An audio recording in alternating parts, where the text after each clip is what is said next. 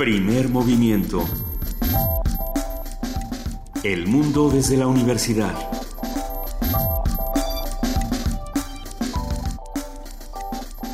Estamos aquí en arroba P Movimiento en Twitter en Diagonal Primer Movimiento UNAM en Facebook y en el teléfono 55 36 43 39. En efecto, estamos transmitiendo desde la cabina de Radio UNAM y nos pueden escuchar a través del 96.1 de FM y de www.radiounam.unam.mx. Pasaron muchas cosas este fin de semana, eh, mucha violencia en nuestro país y en el mundo. El, asunto de Turquía es algo que vamos a ir platicando a lo largo del programa. Terrible, tendremos una, una mesa al respecto. Una, sí, tendremos una una nota importante al respecto, al respecto, una marcha por la, por la paz en la cual se, ah, la gente intentaba ah, ponerse en contra de Erdogan, eso estoy un poco... Bueno, era una marcha por la paz, en buena parte en contra de Erdogan, porque ha sido el, el orquestador de muchos ataques contra los kurdos. y una bomba en medio de la marcha deja más de 97 muertos y más de 500 heridos y entonces se hizo al día siguiente una nueva marcha que fue reprimida por el gobierno turco. Las cosas en Turquía están Ahora que y en víspera de elecciones. Habrá que habrá que trabajar dos líneas importantes. Por un lado, ya se ya se está apuntando hacia el Estado Islámico como el responsable de este ataque que ha dejado a 97 fallecidos y por el otro la negligencia eh, por parte de las autoridades que no que no se hicieron responsables, que no estuvieron protegiendo a, los que salieron a las calles, ¿no? Que ese es otro tema que en nuestro país podríamos eh, espejear de una manera bastante interesante. ¿Qué hacen las autoridades para proteger a los ciudadanos que salen a las calles? Por otro lado, en la Ciudad de México se está celebrando la fiesta internacional del libro del Zócalo. Ahí estuvimos, ahí estuvo Juana Inés de esa, ahí estuve yo mismo. Cantidad de gente. Cantidad de gente. No, bueno, yo tengo por ahí un audio, ¿no? Cuando cuando llegué y vi que eran tambores gente sol, dije, ay, qué bueno, es como Guanajuato otra vez. Eh, pero, pero no. Pero no, era el Zócalo y era una fiesta de libros y de gente y de, de curiosos, que eso es lo más divertido que uno ve en, en las ferias del libro gente curiosa sobando y viendo libros. Y llevándose libros, porque también había montones de gente que habían comprado libros y esto da una enorme, enorme alegría. Bueno, hoy arrancaremos con ciencia. La unidad móvil gira conciencia. Una conversación con José Franco, titular de la Dirección General de Divulgación de la Ciencia de la UNAM. Vamos a hablar de lo que está ocurriendo en nuestro país con, con Salvador Camarena, periodista y columnista del financiero, encargado de la nota nacional los lunes. En nuestra nota internacional, los atentados en la marcha por la paz en Turquía. Vamos a hablar también con Nuria Gómez Benet, escritora, guionista, productora, tallerista. Ella estuvo muy involucrada en, en, el proceso de creación de Primer Movimiento y esta vez va a hablar con nosotros sobre el taller Se nos hace porque se nos hace. Dentro del programa Universo de Letras. Así es. Muy, muy, muy bien. Eh, tendremos la participación de Rolando Cordera, coordinador del Programa Universitario de Estudios sobre el Desarrollo.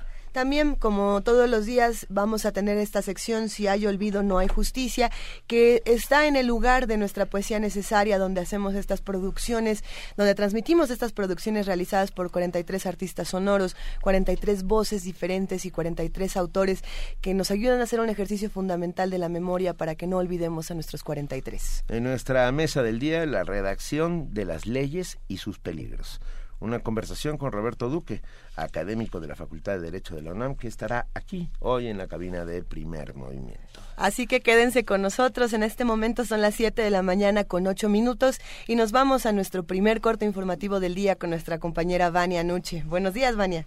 Hola, muy buenos días a todos.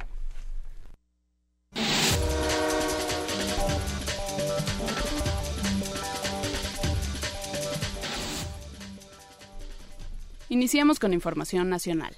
La Procuraduría General de la República divulgó en su portal institucional de Internet la versión pública de la averiguación previa del caso Iguala. En un comunicado, la dependencia detalló que de esta forma se garantiza de mejor manera el derecho ciudadano al acceso a la información y la rendición de cuentas.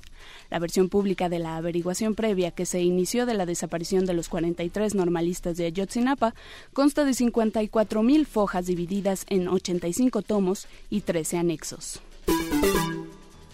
La Secretaría de la Defensa Nacional deberá realizar una búsqueda y, en su caso, entregar todos los documentos que se relacionen con las comunicaciones entre servidores públicos de la dependencia y oficiales del gobierno de Estados Unidos sobre el caso Ayotzinapa. Así lo ordenó el Instituto Nacional de Transparencia, Acceso a la Información y Protección de Datos Personales. Mediante un comunicado, el INAI informó que la Sedena no realizó una búsqueda exhaustiva de minutas de acuerdo, reuniones, documentos de trabajo, informes de seguimiento de acuerdos, correos electrónicos, imágenes y videos relacionados con la desaparición de los 43 normalistas y la muerte de seis personas ocurridos el pasado 26 y 27 de septiembre de 2014. Cabe resaltar que se pudo determinar que no solo el Estado Mayor de la Defensa Nacional cuenta con atribuciones para dar atención a la solicitud, sino también la Dirección General de Derechos Humanos. Es urgente que el Congreso legisle sobre la participación de las Fuerzas Armadas en labores de seguridad pública, señaló Roberto Gil. El presidente de la mesa directiva del Senado dijo que la minuta de la Ley de Seguridad Nacional, que lleva años atorada en la Cámara de Diputados, es inviable y está desfasada de la realidad. Por ello, señaló que en ese tema hay que volver a empezar porque la demanda social está creciendo y la exigencia de una respuesta institucional es latente. Es urgente, imperioso y necesario que el Congreso de la Unión regule y establezca el marco normativo de la participación de las Fuerzas Armadas en materia de seguridad pública. Tenemos que regular la participación de las Fuerzas Armadas en aquellos casos en los cuales necesitamos de su colaboración y de que participe en esa función civil. El comisionado nacional de seguridad, Renato Sales Heredia, instó a los legisladores locales del país a apoyar el establecimiento de un mando único de la policía. Durante la conferencia magistral que dio en la séptima asamblea plenaria de la Conferencia Permanente de Congresos Locales, el funcionario les pidió avalar las reformas que fortalezcan a las policías para tener una mayor vinculación entre las 32 entidades del país. Sales Heredia explicó que el mando único concentrará las funciones policiales en determinados órdenes de gobierno y facilitará las condiciones de mando. En Querétaro, organizaciones defensoras de, derechos humanos exigieron al Instituto Nacional de las Mujeres que solicite al gobierno federal que declare la alerta de violencia de género en esa entidad. Los datos que dieron a conocer indican que de enero a la fecha se han registrado 19 feminicidios con extrema violencia. La mayoría de las víctimas eran mujeres de 20 y 30 años de edad, aunque se tiene el registro de una menor de 5 años de edad. El Tribunal Electoral del Poder Judicial de la Federación emitió una tesis para aclarar que la difusión de propaganda que genere beneficio a un partido político, coalición o candidato será considerada como gasto de campaña. El organismo indicó en la tesis Gastos de campaña, elementos mínimos a considerar para su identificación, que la autoridad fiscalizadora debe verificar que se presenten en forma simultánea los elementos de finalidad, temporalidad y territorialidad. En información internacional, más de 95 personas murieron y más de 100 resultaron heridas durante dos atentados simultáneos perpetrados en una plaza en el exterior de la estación de trenes durante una manifestación en Ankara, Turquía. Las víctimas se manifestaban por la paz, el trabajo y la democracia y en contra de las políticas del gobierno encabezado por el presidente islamista Recep Tayyip Erdogan del Partido de la Justicia y el Desarrollo. A pesar de que hasta el momento ningún grupo terrorista se ha adjudicado el atentado, las autoridades turcas sospechan que el Estado Islámico está detrás del trágico acontecimiento, realizado a tres semanas de las elecciones legislativas anticipadas. Este domingo, miles de manifestantes responsabilizaron al presidente Recep Tayyip Erdogan del ataque, pues acusaron que él y su gobierno mantienen vínculos con los yihadistas. Además señalaron que el gobierno turco no garantizó debidamente la seguridad de la manifestación del sábado. Ban Ki-moon condenó el ataque terrorista en Turquía. El secretario general de Naciones Unidas condenó enérgicamente el atentado terrorista ocurrido el sábado en Ankara, Turquía, que ha causado más de 80 muertos y 180 heridos. En un comunicado de prensa, Ban Ki-moon afirmó que espera que los responsables de estos actos terroristas sean llevados lo antes posible ante la justicia y envió sus más sentidas condolencias a los familiares de las víctimas. También las hizo extensivas al pueblo y al gobierno de Turquía y deseó a todos los heridos una pronta recuperación.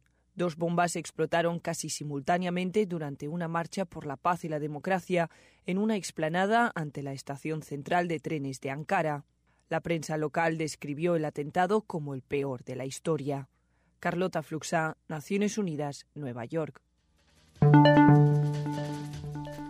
En Bielorrusia, las encuestas de salida dan como ganador con el 80% de los votos al actual presidente Alexander Lukashenko en las elecciones presidenciales celebradas ayer. Con 21 años en el poder, este será su quinto mandato consecutivo.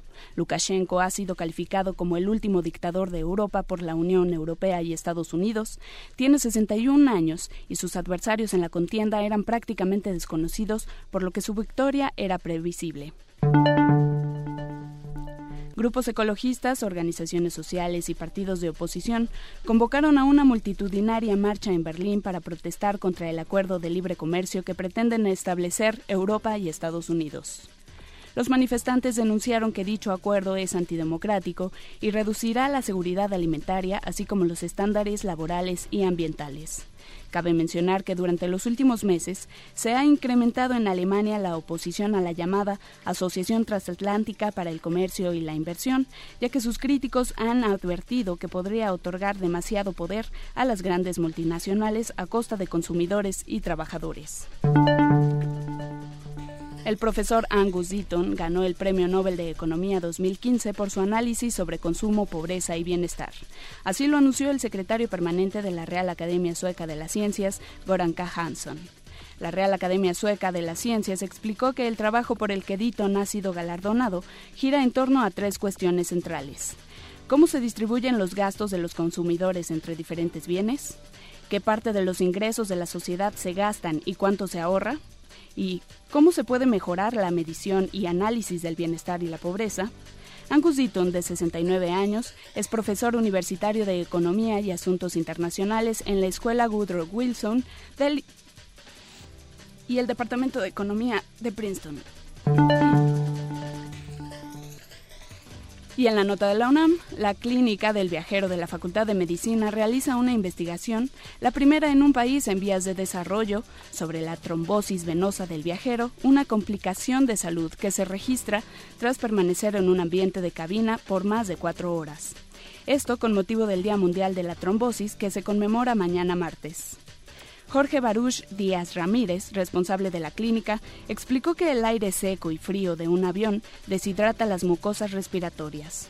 Además, la posición de las piernas en un asiento de espacio limitado que impide la movilidad propicia que el retorno venoso desde las piernas al corazón se vea disminuido. Perdón. La Clínica del Viajero de la Facultad de Medicina tiene su sede en la Terminal 2 del Aeropuerto Internacional de la Ciudad de México.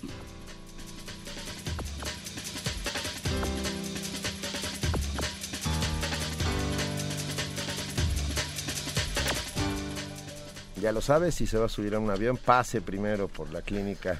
No vaya a ser que el retorno venoso haga que tenga usted un problema grave en el avión. Gracias, muchas gracias nuestra compañera Vania Nuche. Gracias, Vania, buen día. Muchas gracias, buen día.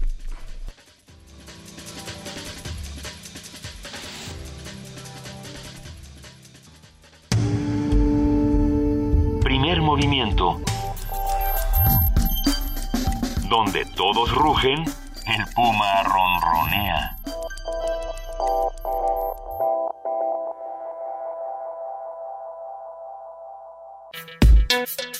Lunes de Ciencia.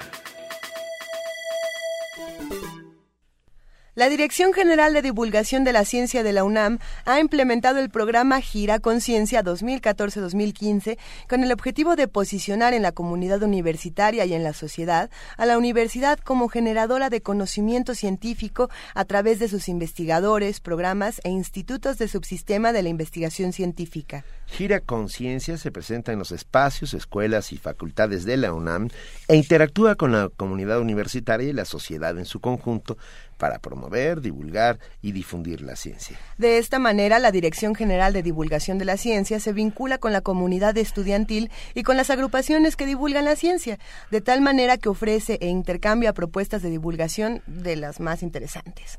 Nos acompaña en la línea el doctor José Franco, director general de divulgación de la ciencia de la UNAM, quien nos brindará detalles sobre este programa que a nosotros particularmente nos parece mm, mm, asombroso. Muy buenos días, eh, José Franco. Muy buenos días, Benito. Muy buenos días, Luisa. Que un gusto platicar con ustedes y efectivamente eh, la, la misión de la Dirección de Divulgación de la Ciencia de la UNAM, pues obviamente es hacer eh, comunicación pública del conocimiento, comunicación pública de las ciencias y también hemos tomado como, como una ah, tarea adicional el hacer comunicación de las ciencias sociales y las humanidades. Entonces, eh, estamos tratando de no diferenciar eh, ciencias sociales y humanidades de estas otras ciencias llamadas naturales este, y malamente llamadas ciencias duras. Y para llevar a cabo esto, pues eh, hemos hemos hecho esta esta esta gira que llamamos gira conciencia en donde hemos ido eh, por lo pronto a, algunos planteles eh, de las preparatorias y de los SHs a llevar pues lo que se hace en la divulgación de la ciencia eh, como hacer, qué sé yo, demostraciones, talleres, obras de teatro, entrevistas, eh, eh, ciclos de video, etcétera, etcétera.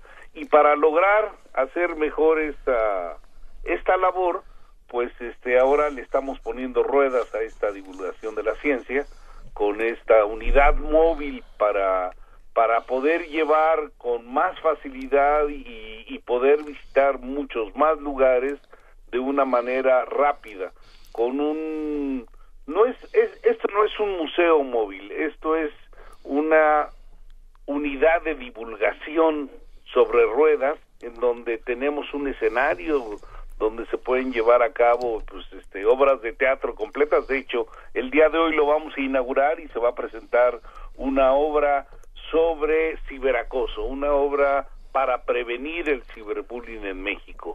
Y bueno, pues habrá muchísimas eh, otras actividades que se pueden hacer en esta unidad móvil. En particular, yo creo que que talleres y, por ejemplo, ciclos de cine y de video van a ser eh, cosas para las cuales se pueda utilizar de manera rutinaria y también demostraciones de, de todo tipo, sobre todo de tipo científica. Oye, Pepe, ¿qué es lo que lo hace diferente de un museo móvil? Cuéntanos qué hay en el interior, qué, qué es lo que vamos a ver al acercarnos a Gira Conciencia. Bueno, no, o sea, no tiene nada específico para, para mostrar a la gente.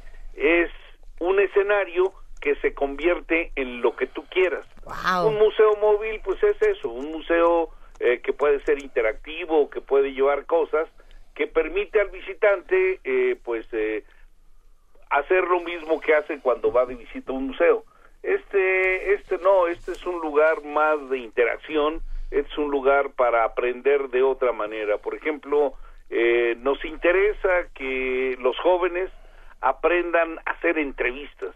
Eh, si vas a darle herramientas a los jóvenes para que puedan ser comunicadores de la ciencia, pues entonces tienes que darles eh, herramientas haciendo talleres de comunicación, enseñándolos a hacer entrevistas, enseñándolos a hacer videos, clips para para poder mostrar un tema con con este con cierta facilidad.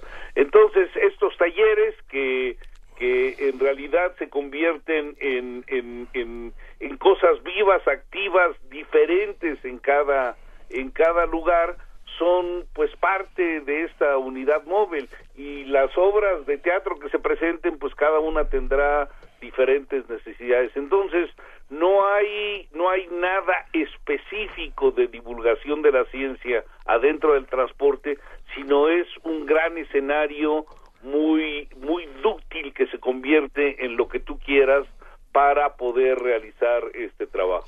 ¿Dónde va a arrancar Pepe y aquí entre nos cómo se llama el camioncito para los cuates? Pues mira, este, híjole, yo no sé si yo yo acabo de regresar de un viaje de un viaje largo y no sé si ya le hayan puesto ¿Algún nombre, al camioncito este voy voy a pensarle porque la verdad no este no fuera de una unidad móvil no este no le hemos puesto nombre pero yo creo que sería una buena buena idea ponerle. Si tienes sugerencias, mi querido Benito. No, bueno, las sugerencias las pueden tener todos aquellos que hacen comunidad con nosotros, que nos digan, ¿no? Ándale, eso me parece padricísimo. Que nos escriban. el día de hoy a las 10 de la mañana vamos a hacer eh, la presentación pública. Va a ser como el baile de 15 años, nada más que todavía no cumple ni un año. Está inaugurándose ahí en, en este en, en la explanada del Museo Universum. Y, bueno, quiero quiero darle aquí las gracias a, a, la este a la Secretaría General de la de, la UNAM eh, porque pues aportó aportó fondos para para hacer esta realidad esta esta idea. De hecho, hay que darle 900 mil gracias a nuestro buen amigo Lalo Bárcena por este por el apoyo y también al coordinador de la investigación científica, el doctor Carlos Aramburu, le damos medio millón de gracias también por por este por habernos apoyado durísimo en, en, en, este proyecto. Y bueno en la inauguración vamos a tener a un a un superestrella de la comunicación de la ciencia que es al escritor Pepe Gordon mm. eh, ah, que hace la oveja eléctrica y él y él y él va a estar ahí para este para para platicarnos un poco lo que es de hacer un un, un, breve show mediático para mostrarnos las este las bondades que tiene el camión y cómo se pueden hacer proyecciones ahí. Oye, Pepe, pensando en divulgación de la ciencia y sobre todo en, divulgación del conocimiento como tal, eh, cuando, cuando eh, platicábamos de la idea de gira conciencia, a mí de inmediato me vino la idea eh, cómo se hacía antes la, divulgación del conocimiento y cómo, por ejemplo, veíamos estos camiones en la tradición de las ferias y, en la tradición circense que de pronto llegaban y eran estos camiones inmensos que abrían sus puertas y conocías, no sé, las salamandras de dos cabezas o, o todas estas cosas y dentro de todo a la eso... mujer que se volvió araña por una maldición de sus padres. que, había como un lado eh, de fantasía, un lado hasta, llamémoslo quizá de, ciencia ficción, muy lúdico, y de pronto estos camiones fueron evolucionando a traer diferentes tipos de conocimiento. Tú, desde ese lado, ¿cómo crees que, ha ido avanzando este, tipo de divulgación y qué podemos encontrar diferente en Gira Conciencia que, que, que nos vaya a llenar y que, y que siga con esta tradición de los camiones que avanzan por, por las ciudades difundiendo el conocimiento? Pues mira, es, eh, eh, yo no había, yo no había este, pensado de la manera que lo estás diciendo, Luisa, y yo creo que ya lo dijiste tú muy bien. Eh, el, el, conocimiento de alguna manera es algo que atrae a la gente. El saber más, el, el ver cosas que nos sorprenden y, y, y tratar de aprender un poco, aunque sea a través de la charlatanería, es algo que nos ha traído y, y, y efectivamente estos, estos estos carros que, que vienen en las ferias en donde nos presentan a los personajes que ya dijeron o a la mujer barbona o al hombre fuerte este eh, pues yo creo que, que no son otra cosa más que preámbulo de o, o, o, muestra de una de un hambre muy grande que hay por conocer eh, los detalles de todo aquello que existe en el mundo y este camioncito, si bien nunca lo habíamos pensado como en la tradición de las ferias, pues yo creo que debe de ser un camión que debe de verse como en la tradición de las ferias, pero quitándole un poco esta, digamos, eh, esta parte tramposa en donde en donde haces trampa para atraer, ¿no? Digamos, hay maravillas que no necesitan ser este creadas exprofeso para para mostrarlas como algo como algo terrible, sino hay maravillas eh, en el universo y, y presentar videos de, de, los confines del universo, por ejemplo, va a ser una de las tareas que se que se van a poder lograr con, con este camión y, y, y, pues padrísimo lo que dijiste, mi querida Luisa. No, eh, yo me quedé pensando, Pepe, en, en esto que cuando comenzó nuestra conversación, diciendo que no solamente ciencias duras, sino también um, ciencias humanísticas. O sea, el ver a la ciencia como una suerte de conjunto ah, de cosas que sirven para ah, conocer, creer, expandir nuestra cabeza, ah, hacer que el mundo sea mucho menos ajeno de lo que nos es hasta algún momento. Hablaste de ciberacoso, ¿no? es que tenemos un dato aquí que sale hoy justo en una en una de las portadas en uno de los principales diarios que dice que terriblemente. En dos años se han dado 80 mil casos de grooming. Grooming es el acoso sexual a, niños, adolescentes por medio del Internet. hay una asociación llamada Save the Children que está diciendo esto. Ah, y cómo la ciencia puede ayudarnos a prevenir este tipo de cosas que francamente en estos momentos de en este mundo terrible ah, nos hacen híjole estar un, muy desvalidos frente frente a lo que está sucediendo. Pues sí yo creo que tienes ahí digo has puesto eh, el dedo en un punto en un punto muy muy importante. Eh, digamos ciberacoso no es una no es una obra que presente a la ciencia como como una una forma de resolver el problema pero sí presenta a la psicología y sí presenta a las ciencias sociales como como la manera de actuar para podernos prevenir sobre todo a los chicos de, de un mal que está golpeando y que, que de hecho hace que una de dos, algunos jóvenes que son buleados, que son acosados o terminan suicidándose o terminan matando a los agresores. Esto se ha dado en México ya y, en muchos lados. Entonces, eh, el ciberacoso es una obra que te presenta eh, de una manera cruda pero lúdica, eh, digamos, los, los efectos del ciberacoso y hemos tenido un, un trabajo muy muy fuerte de, de los eh, realizadores y de los actores con grupos eh, expertos en psicología de la violencia para para tratar el tema de, de, de, una manera de una manera eh, pues seria divertida en, en, en, lo que se pueda para que la gente pues tenga tenga un poco un poco de humor en, estas partes pero más allá digamos de, de, de, un trato lo más cercano a la realidad posible con sus claroscuros con su humor y su tragedia el mostrar que es factible cambiar la actitud y que hay formas de resolver el, el tema. Entonces eh, yo yo le recomiendo a a, a, todo el grupo que hace primer movimiento y le recomiendo a todo el auditorio que esté escuchando que vea la obra. La obra se presenta, bueno, se va a presentar este, en el camioncito, pero también se presenta los fines de semana a las 12 del día en el Teatro de Universum. Se lo recomiendo, sobre todo para los jóvenes adolescentes. Es una obra que impacta, es una obra que toca y además que te muestra pues que si hay futuro y que se pueden hacer cosas. Pepe, ¿para quién está dirigido este camión? Eh, nosotros de entrada queremos ir a Universum a ver la obra, queremos también verla en el camión, pero, pero nos preguntan, por ejemplo, aquí nos pregunta Laura Cue, dice, la gira Conciencia recorrerá solo escuelas de la UNAM porque me interesa para mi secu. ¿Dónde se contacta?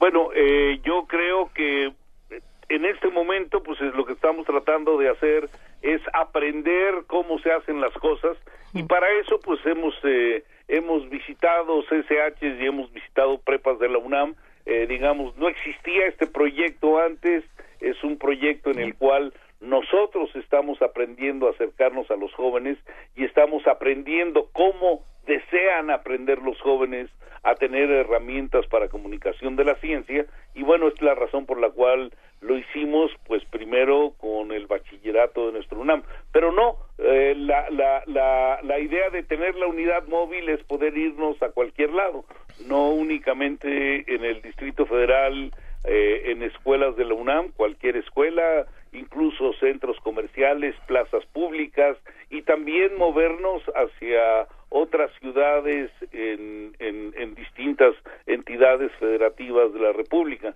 Entonces, eh, por favor, dile a tu este, a, la persona que mandó esta nota que se comunique con el licenciado Ángel Figueroa de la Dirección General de divulgación de la ciencia de la UNAM.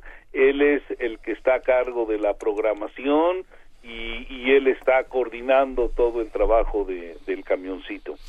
Oye, eh, ya tenemos propuestas para el nombre del camioncito. Ah, venga, venga. Venga, mira, a partir de lo que dijo Luisa, nos escribe Manuel Defis y dice, me recorda, Luisa, me recordaste a Melquiades, el personaje de Gabo en Cien de Soledad, que enseña, que siempre andaba diciendo, eh, o sea, presentaba el hielo y decía, este es un invento de los sabios de Oriente, etcétera, etcétera. Melquiades sería un bonito nombre para el camión, ¿eh? Ah, bueno, pues, eh, bueno, ok, perfecto, tomamos nota. Tome nota. Una posibilidad, ¿algún otro? Yo, uno que tengo yo. ¿Cuál? Galileo, porque sin embargo se mueve. Ah, eso está lindo. Bueno, efectivamente este es un, un camión este que, que hemos reacondicionado, era un camioncito viejo que estaba ahí en la DGDC que lo reacondicionamos y, y pues sí nos maravilla que sin embargo siga, siga moviendo.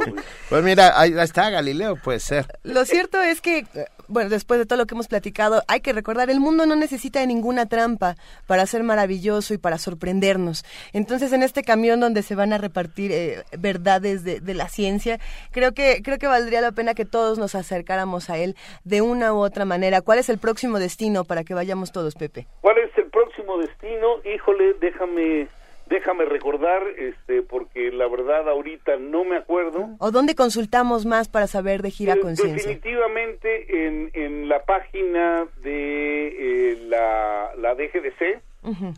Entonces, eh, yo invito a todo mundo a que entre a la página de la DGDC, eh, vea Gira Conciencia, vea la unidad móvil y vamos a ir, si mal no recuerdo, a creo que al CCH Naucalpan, pero pero no no este no No no lo me tomen, hagan caso. no lo tomen como ciencia cierta.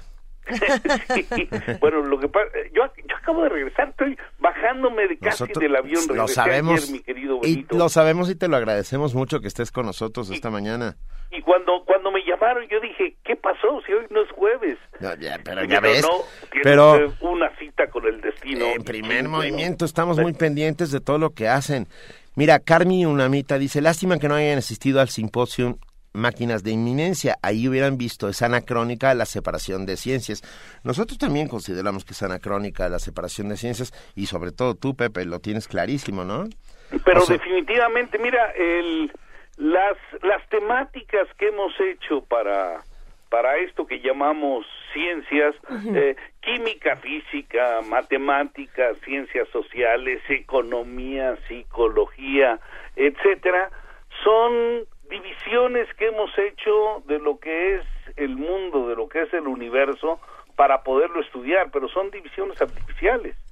La realidad no tiene esas divisiones y la realidad es este pues una mezcla de absolutamente todo y por ejemplo eh, en el caso de ciberacoso este estamos utilizando o- o- o- o se utiliza de manera muy intensa por toda la sociedad eh, eh, el internet la- la- las redes sociales y estas redes sociales además de ser eh, pues un desarrollo que nació en ciencia y que se ha convertido en una herramienta tecnológica poderosísima pues también es un eh, eh, es un arma de doble filo en donde puede golpear a la sociedad co- como absolutamente todo entonces el el ciberacoso es algo que se da dentro de esta nube compleja de ciencia, tecnología, psicología, violencia social, etcétera, eh, que, que, que uno no puede uno no puede poner en un en un solo cajón Claro.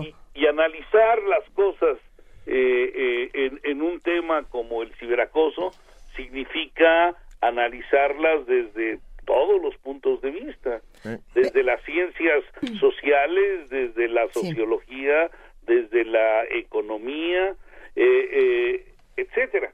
Entonces, bueno, pues este queremos queremos tocar al mundo desde todos los ángulos y también queremos queremos llegar a, a- al mayor número de lados.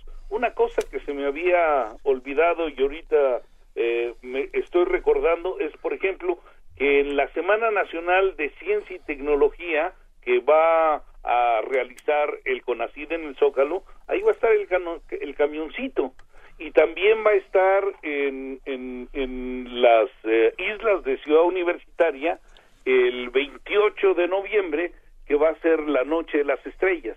Entonces, bueno, vamos a estar en muchos lados. Y Melquiades y Galileo son dos nombres ya, Perdón. Hay un, hay un, tercero, Roberto Gutiérrez sugiere el Quijote porque va a andar contando historias por todos lados. Ay, ese es buenísimo también.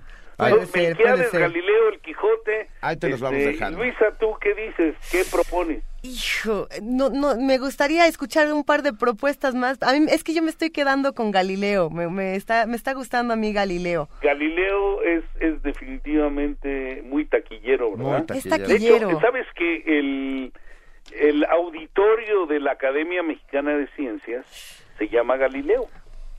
Pepe, aquí la producción dice que vota por Melquiades, pero nos acaban de decir uno que a mí me gusta mucho. Este me, este me está convenciendo. Ricardo Valdés dice el juglar de las ciencias. Ándale. Está muy bonito. Está padre y ese le da el sentido este que tú le habías dado lúdico cuando cuando hablaste mi querida Luisa el juglar de la ciencia bueno ya tenemos una buena una buena cantidad de, de, propuestas de nombres y, y, y vamos vamos a pensarlas y si ustedes están de acuerdo, mi, mis queridos eh, Luisa y Benito, ¿por qué no en algún momento posterior aquí en primer movimiento tenemos eh, eh, ya el nombre oficial del camión y le damos algún regalito a la persona que haya propuesto. ¿Tienen ustedes los nombres de las personas que han propuesto estos, por supuesto, estos nombres? Por supuesto, sí ah, bueno, ¿por qué no por qué no me los mandan y pues podríamos regalar algunos libros o,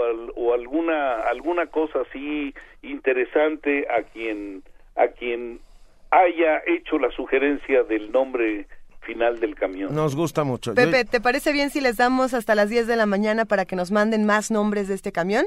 Pues eh, a mí me parece estupendo. Si les das un día más, yo no tendría ningún inconveniente. Venga, lo hacemos. Pero démosles hasta las 10 de la mañana. Perfecto.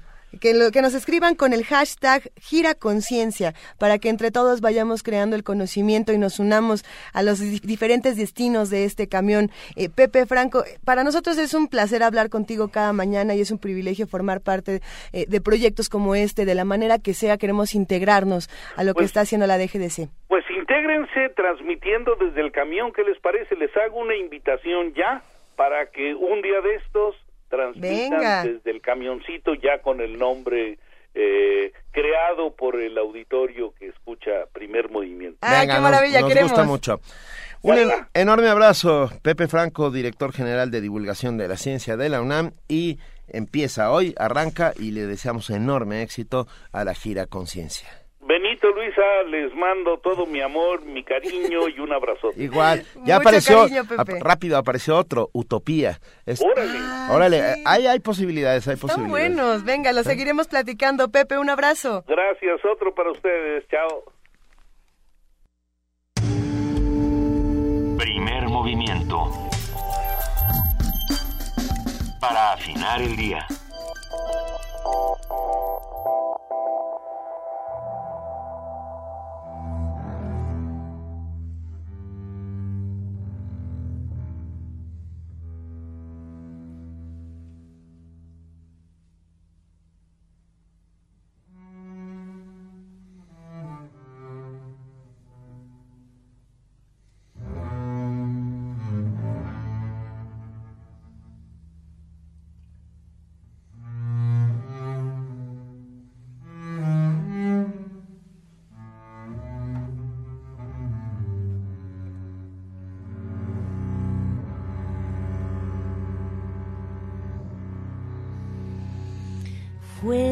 Vuelvo al sur, como se vuelve siempre al amor. Vuelvo a vos, mi deseo,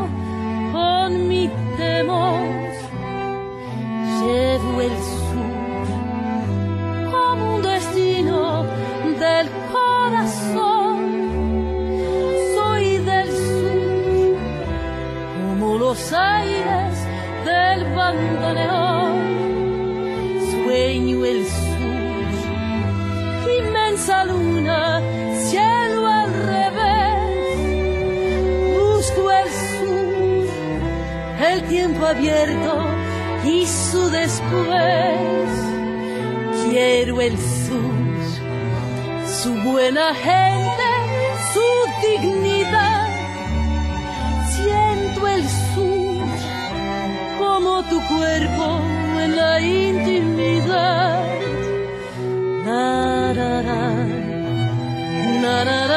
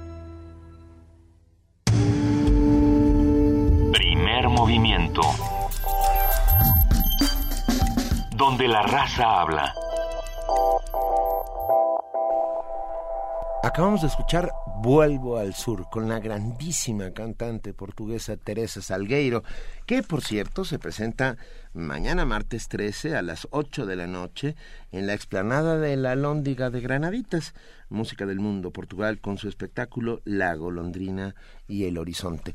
El Cervantino, a pesar de que nosotros nos hayamos ido... ¿Cómo? ¿Sigue sin nosotros? Sí, Malditos. Sí, ya ves cómo Malditos miserables. ¿No cerraron todo hasta la ciudad de Guanajuato cuando nosotros nos fuimos? No, ¿y pusieron listones negros? No, no, no sucedió. No, el Cervantino sigue con actividades de todo tipo. Y sigue a todo lo que da. ¿Los panderos y todo? De los panderos y todo. Nuestro, ¿Los panderos no callaron? no. El Cervantino no solamente eh, continúa, sino que además apenas está arrancando. Nosotros tuvimos el placer de estar en la inauguración y en los primeros días, pero es quizá la siguiente semana, eh, no esta. El fin de semana. Esta, esta semana y la que sigue es cuando va a empezar la verdadera locura cervantina, cuando de verdad no se puede caminar por las calles de Guanajuato. E, es un, es un deleite estar entre todas estas personas que disfrutan de la cultura, que quieren ir a talleres, que quieren ir a las plazas. Y las cosas que suceden ahí que difícilmente volverás a ver alguna vez en tu vida. Yo creo que esa es la parte, o sea, una producción de Peter Brook, eh, ver una coproducción chileno-colombiana, argentina, que fue muy impresionante. Hay Mefistófeles. A ver, querida, ya nos ahí estuvo nuestra jefa de información. ¿En Mefistófeles? En Mefistófeles. ¿Y, y, regresó enloquecida. Bueno, ya me había ido con lo mío. Bueno, ya te ibas, ya, sí. Ah, uno tenía lo suyo, ¿no? Venga, regresó muy contenta. Regresó feliz. Hay, hay espectáculos para todos, yo creo, ¿no? Eh, sí. hay, por ejemplo, lo que pasa en las escalinatas de la universidad, estas proyecciones cinematográficas, que a lo mejor alguien dice, bueno, ok, yo ya vi, no sé cuál es el proyecto, Niños del Hombre, esta película de Cuarón. Pero, pero verla ahí es una experiencia irrepetible, que no, no, no, es maravilloso estar en estas escaleras sentado con todas las personas, disfrutando el airecito, la noche, bueno, es una maravilla. La verdad es que sí, sí es todo, todo un evento que sus, que sucede en la ciudad y que sucede en las cabezas y en los callejones y en las almas de las personas que pasan por ahí. Uno no queda igual después de haber asistido a un Cervantino. Hay en el aire una, una fiesta, ah, el asombro, la sorpresa, la emoción. Está lleno de cosas. No, y lo que sucede en términos, hablabas tú de la, de la coproducción México, Colombia, Chile eh, también lo que sucede es que se unen y se encuentran voluntades. y culturas que ¿Eh? no se encuentran generalmente. Nada más en el, en el rapidísimo y fugaz paso que hiciste tú por la calle al final de nuestra transmisión del viernes, Benito, te encontraste con gente de, de, Sayula, de Sayula, perdón, de Piedras Negras, de Colorado, de Colorado, o sea, realmente sí es un una pretexto para que se para que se junten culturas y voluntades, como dices, de muchos de muchos ámbitos. Y que las culturas y voluntades se reúnan alrededor de la experiencia artística es una maravilla. Nuestra compañera Cindy Pérez Ramírez estuvo con nosotros. Éramos una suerte de... El equipo 1, el equipo 2, el, equipo 3, el, equipo 10. 7. Bueno, pues ella estuvo en Paquilimau, el rock de la isla de Pascua, Rapa Nui, y nos tiene esta postal sonora.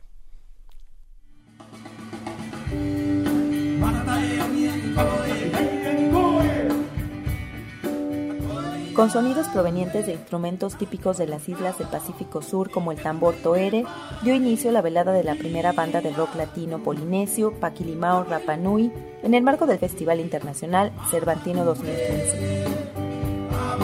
El grupo fundado desde hace cinco años por el compositor, cantante, guitarrista y percusionista Lin Rapu, tiene entre sus influencias musicales a Jimi Hendrix y Mick Jagger. Bueno, nosotros venimos de Rapa Nui, la isla más lejana del mundo. A los 15 años queríamos ser rockeros. Lo estamos cumpliendo. Como el líder del grupo, en Rapa Nui, en nuestra isla, tengo un ballet cultural que se llama Cari Cari, donde trabajamos pura cultura, el idioma, leer, escribir en Rapa Nui, el Rapa Nui de hoy día pero en la pandilla original nosotros teníamos nuestra escritura propia. Luego de una hora y media y tras haber interpretado temas como Gerpatae y Matacoiro en la explanada de la Lóndiga de Granaditas, el grupo Paquilimao Rapanui se despidió diciendo Ororu, que significa gracias en la lengua Rapanui. Para primer movimiento, Cindy Pérez Ramírez. Pero ¿qué creen? No nos regresamos todos. Hemos dejado a nuestra mujer en Guanajuato. Pero a propósito, no crean que se nos olvidó. a la, dejamos a propósito. a la Graham Green hemos dejado a nuestra, nuestra espía en Guanajuato. Nuestra mujer en Guanajuato. Nuestra mujer en Guanajuato. Frida Saldívar está desde la ciudad de Guanajuato en este momento enlazándose con Primer Momento. Querida Frida. Hola, muy buenos días, ¿cómo están? Estamos muy bien, ¿tú? Muy bien, aquí disfrutando la mañana, el amanecer en Guanajuato. Qué maravilla. Todavía te queda un montón de días, ¿verdad? Sí, como nueve días más por acá. Frida, cuéntanos de tu experiencia en Guanajuato. ¿Qué es lo que se puede ver en las calles? ¿Qué ha pasado en estos días? ¿Hasta dónde te has metido? Platícanoslo todo. Pues ha estado muy padre. Precisamente ayer regresamos al concierto de Cecil McLaurin, una joven cantante estadounidense, ya tiene 25 años y la verdad canta como si fuera ya de los grandísimos, ¿no? Este fue en el Teatro Juárez y les recomiendo mucho su música. Tenemos también eh, también música disponible para ustedes ahí de Cecil McLaurin para que la puedan escuchar. Nada más hay que buscar en las rolas que la producción tiene para ustedes. También pudimos ir al proyecto Beethoven, a la primera, segunda y sinfonía, que sí muestran que son un poco más clásicas y cuando estaba aprendiendo de sus maestros, por ejemplo, ¿no? También escuchamos la, ya la tercera y cuarta sinfonía a cargo de Anima Eterna Bruch, bajo la dirección de Dresde, no, perdón, bajo la dirección de George von Immersel, el director en la Valenciana, un templo donde varios de sus detalles están hechos en oro y muchos de sus habitantes ahí del pueblo, bueno, donde está la Valenciana, ahorraron esos tiempos para poder montar esta iglesia. ¿Qué, Qué maravilla. Y bueno, y las calles, desde que nos fuimos hasta ahora, sigue habiendo enorme afluencia de personas. Sí, este fin de semana se dejó venir con muchísima gente de varios lados. Ya también se abrió la carpa cervantina alternativa y muchísima gente, ¿no? Desde chavitos que tienen 15 años, es su primera vez en el Guanajuato, en el Cervantino, y gente que viene desde León, Guanajuato, de Irapuato también, y que aunque son de Guanajuato, quieren vivir esta experiencia. Esto, esto que estás diciendo de chavitos de 15 años que van como a una suerte de iniciación, un ritual iniciático, ¿no? A, ver el festival, a perderse por sus calles, a cantar, a, a, probar por primera vez cosas distintas. Sí, ayer platicábamos con algunos jóvenes y bueno, no vienen tampoco a la aventura extrema, vienen con una agencia de viajes Ah, que los hospeda en algunos hostales, por ejemplo, entonces pueden tener también la experiencia de ya estarse hospedando en estos lugares que a veces tienen un poco de, de mito. Sí, claro. ¿A, a, a dónde vas a ir hoy, Frida? Hoy tenemos varios eventos, dame un minutito, por favor. Mientras- por ejemplo, vamos, sí. vamos a ir a escuchar el de Pleiades que los tu- tuvieron en entrevista. Eh, Claro. Ah. Así es, en la Academia Cervantina. Y también queremos ir al encuentro Banda de Tlayacapan. Tlayacapan. Es parte, Tlayacapan. Sí. Sí. Esto es por parte del Estado de Morelos, que bueno, es el Estado de honor invitado. ¿Qué es lo que sucederá? Todas las noches sucede ah, el gran evento popular gratuito en la Lóndiga de Granaditas y hoy es el encuentro de bandas de Tlayacapan, Brígido Santa Marina y bandas de Viento de Guanajuato. Eso va a estar buenísimo porque van a ser muchas bandas las que estén presentes y en una de esas tocan todas juntas, así que en un hasta las podemos oír desde el Distrito Federal. Claro que sí. De hecho, esperamos tener por este una entrevista después de su presentación, así que si la consigo, ahí estaremos. Venga. Frida, tú, con ustedes. tú siempre Sí. estás subiendo eh, transmisiones de Periscope, estás subiendo imágenes de todo lo que pasa a tu alrededor. Así que para los que nos están escuchando, danos tu cuenta de Twitter, tu cuenta de Facebook, algún lugar donde podamos ver todo este material que siempre compartes para que estemos en Guanajuato contigo. Pues mira, en Periscope me pueden encontrar como Al Frida ZJ y también en Twitter. Muy bien. Eh, también queremos pedirte de parte de producción que si nos compartes todo ese material para que lo subamos a la página de Primer Movimiento. Claro que sí, se las envío para que vayan anoche las pueda subir con muchísimo gusto y también como mencionas el Periscope, bueno, pues es la transmisión en línea en vivo. Tal vez hay un poquito porque luego aquí el internet es un poco lento porque precisamente muchos llegan a conectarse No, no, ya a va. las redes disponibles. En las ciudades coloniales no es fácil. De entrada los Sí. muros ah, impiden que la señal... Pero bueno, nuestra corresponsal en el Cervantino, esperemos que, que te siga yendo muy bien y estaremos en contacto contigo, ¿no, Frida? Claro que sí, muchísimas gracias y les mando un fuerte saludo y también para que estén a la espera de las entrevistas y también musical que les puedo llevar. Venga, Eso. te lo agradecemos mucho. Gracias, Frida Frida. Saldívar, primer movimiento, a pesar de todo, sigue en el Cervantino. Primer movimiento. Donde todos rugen, el puma ronronea.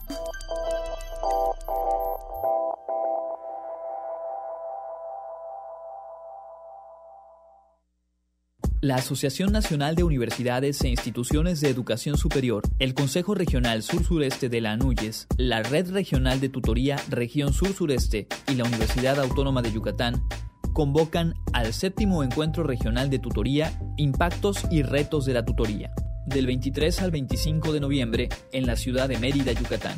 Consulta la convocatoria completa en la página www.7encuentro-tutorías.wadi.mx.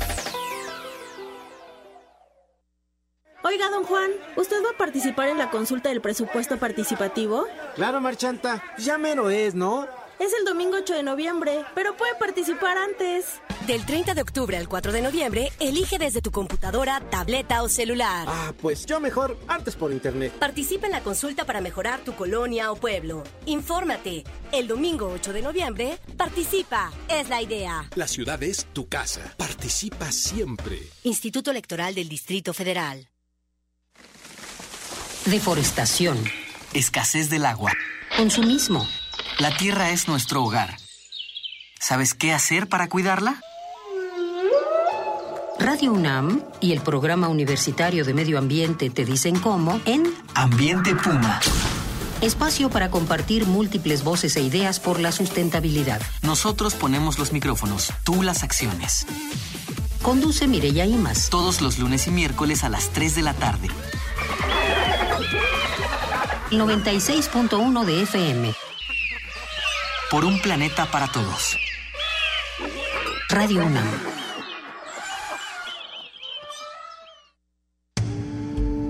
Primer movimiento. La vida en otro sentido.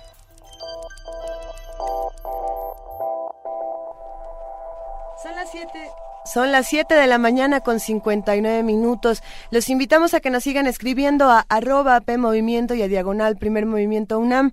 Eh, todos los que nos están escribiendo con nombres para el camión de Gira Conciencia, les agradecemos muchísimo y los vamos a compartir todos al final del programa. El asunto es que queremos que por favor nos escriban con el hashtag Gira Conciencia para que sea más fácil reunir todas las propuestas que nos están haciendo y que se las podamos mandar a Pepe Franco y ya en unos días bautizaremos a este camión de Gira Conciencia conciencia.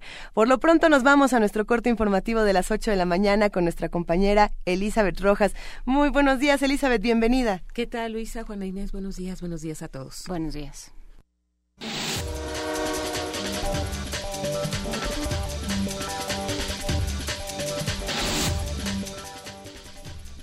La Secretaría de Relaciones Exteriores dio a conocer que el gobierno mexicano atenderá una resolución del Comité contra la Tortura de las Naciones Unidas sobre la responsabilidad del Estado mexicano en cuatro casos de tortura y detención arbitraria ocurridos en el 2009. En un comunicado conjunto, las Secretarías de Gobernación, Relaciones Exteriores y la Procuraduría General de la República detallaron que el Estado tiene 90 días para enviar información al Comité acerca de toda medida adoptada para atender la resolución. Cabe señalar que el Comité de la ONU recomendó a las autoridades mexicanas la liberación de cuatro acusados, quienes se encuentran recluidos en el Centro Federal de Readaptación Social número 4 en Tepic, Nayarit, así como a investigar la tortura que sufrieron y castigar a los responsables. La Secretaría de Educación Pública informó que, de acuerdo al calendario escolar 2015-2016, este lunes 12 de octubre se debe elaborar normalmente en todas las escuelas del país. A través de un comunicado, la SEP detalló que el personal docente, directivo o de apoyo que injustificadamente no acuda a cumplir con sus obligaciones será sujeto a descuentos y sanciones administrativas que correspondan. Asimismo indicó que el teléfono 01 800 28 86 68 8 estará disponible para reportar cualquier irregularidad en el servicio educativo. El pasado viernes, el secretario de Educación Pública, Aurelio Nuño, advirtió que se implementará la ley ante el paro de 24 horas que hará este lunes la Coordinadora Nacional de Trabajadores de la Educación.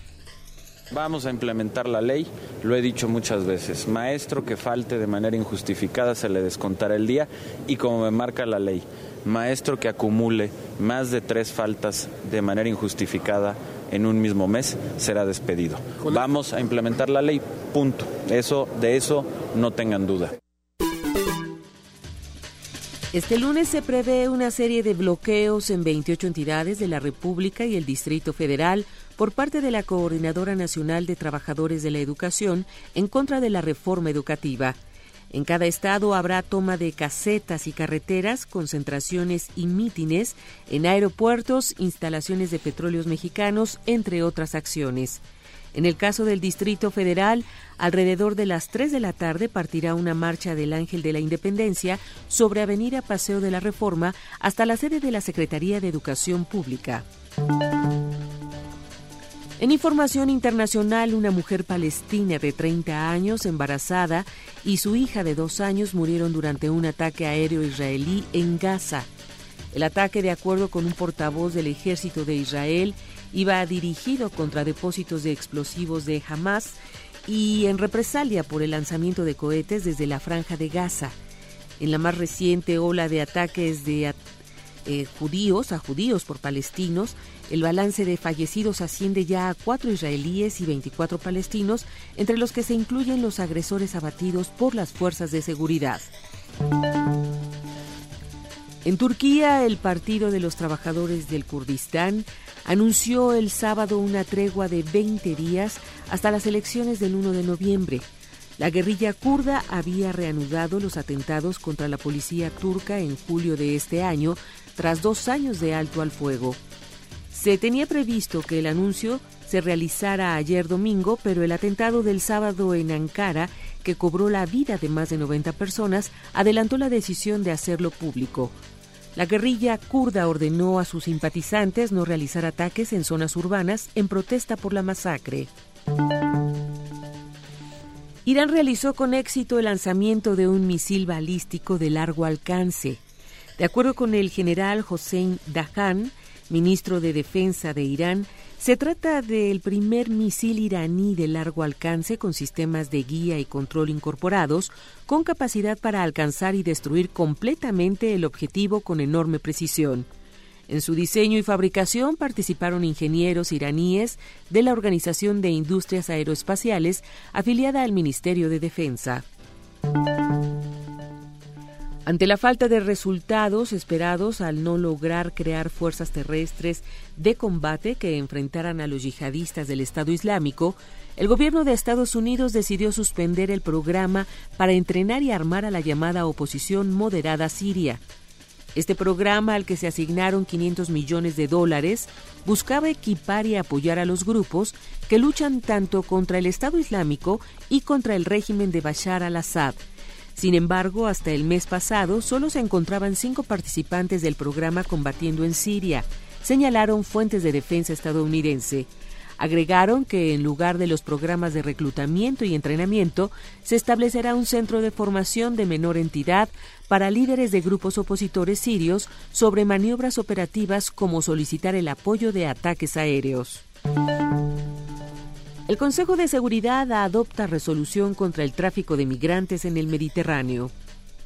El Consejo de Seguridad de la ONU adoptó una resolución por la que autoriza de forma excepcional y por un periodo de un año a los Estados miembros a inspeccionar y apresar buques en alta mar frente a las costas de Libia que estén involucrados en el tráfico de migrantes. Ese órgano de la ONU decidió igualmente autorizar a los Estados a emplear todas las medidas que dicten las circunstancias para hacer frente a los traficantes y tratantes durante esas operaciones. En la resolución, que fue adoptada con 14 votos favorables y la abstención de Venezuela, se recalca que su objetivo es desarticular los grupos delictivos organizados que se dedican al tráfico de migrantes y la trata de personas y evitar la pérdida de vidas. También pone de relieve que los migrantes y solicitantes de asilo deben ser tratados con humanidad y dignidad y sus derechos deben respetarse plenamente. El representante del Reino Unido, Matthew Rycroft, país que presentó el proyecto de resolución, resaltó la importancia de la medida adoptada este viernes, que respalda la iniciativa aprobada ya por los países europeos de coordinar esfuerzos para impedir el tráfico de migrantes en el Mediterráneo. Todas las acciones que se tomen serán proporcionadas y dentro de los límites autorizados y se utilizarán solo contra los traficantes y sobre botes abandonados. Los migrantes que se encuentren durante estas operaciones serán llevados a Europa siguiendo procedimientos establecidos, señaló el embajador británico. Víctor Martín, Naciones Unidas, Nueva York. En Lima, Perú, los ministros de Finanzas del Grupo de los 20 definieron un plan contra la evasión fiscal de las multinacionales. A través de un comunicado, la Organización para la Cooperación y el Desarrollo Económicos informó que este plan pretende acabar con las técnicas que permite ilegalmente a varias empresas evadir el pago de impuestos de casi 240 mil millones al año. Entre las empresas señaladas se encuentran McDonald's, Starbucks y Google las cuales desaparecen sus ganancias al transferirlas a paraísos fiscales donde no tienen actividad económica. Ahora falta la aprobación final de los líderes del bloque en la cumbre que se realizará en noviembre en Turquía.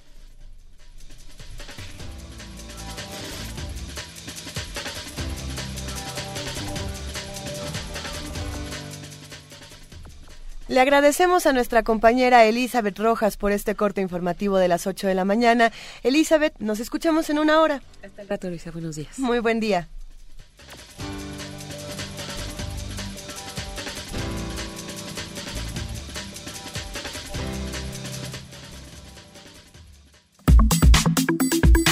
Nota Nacional.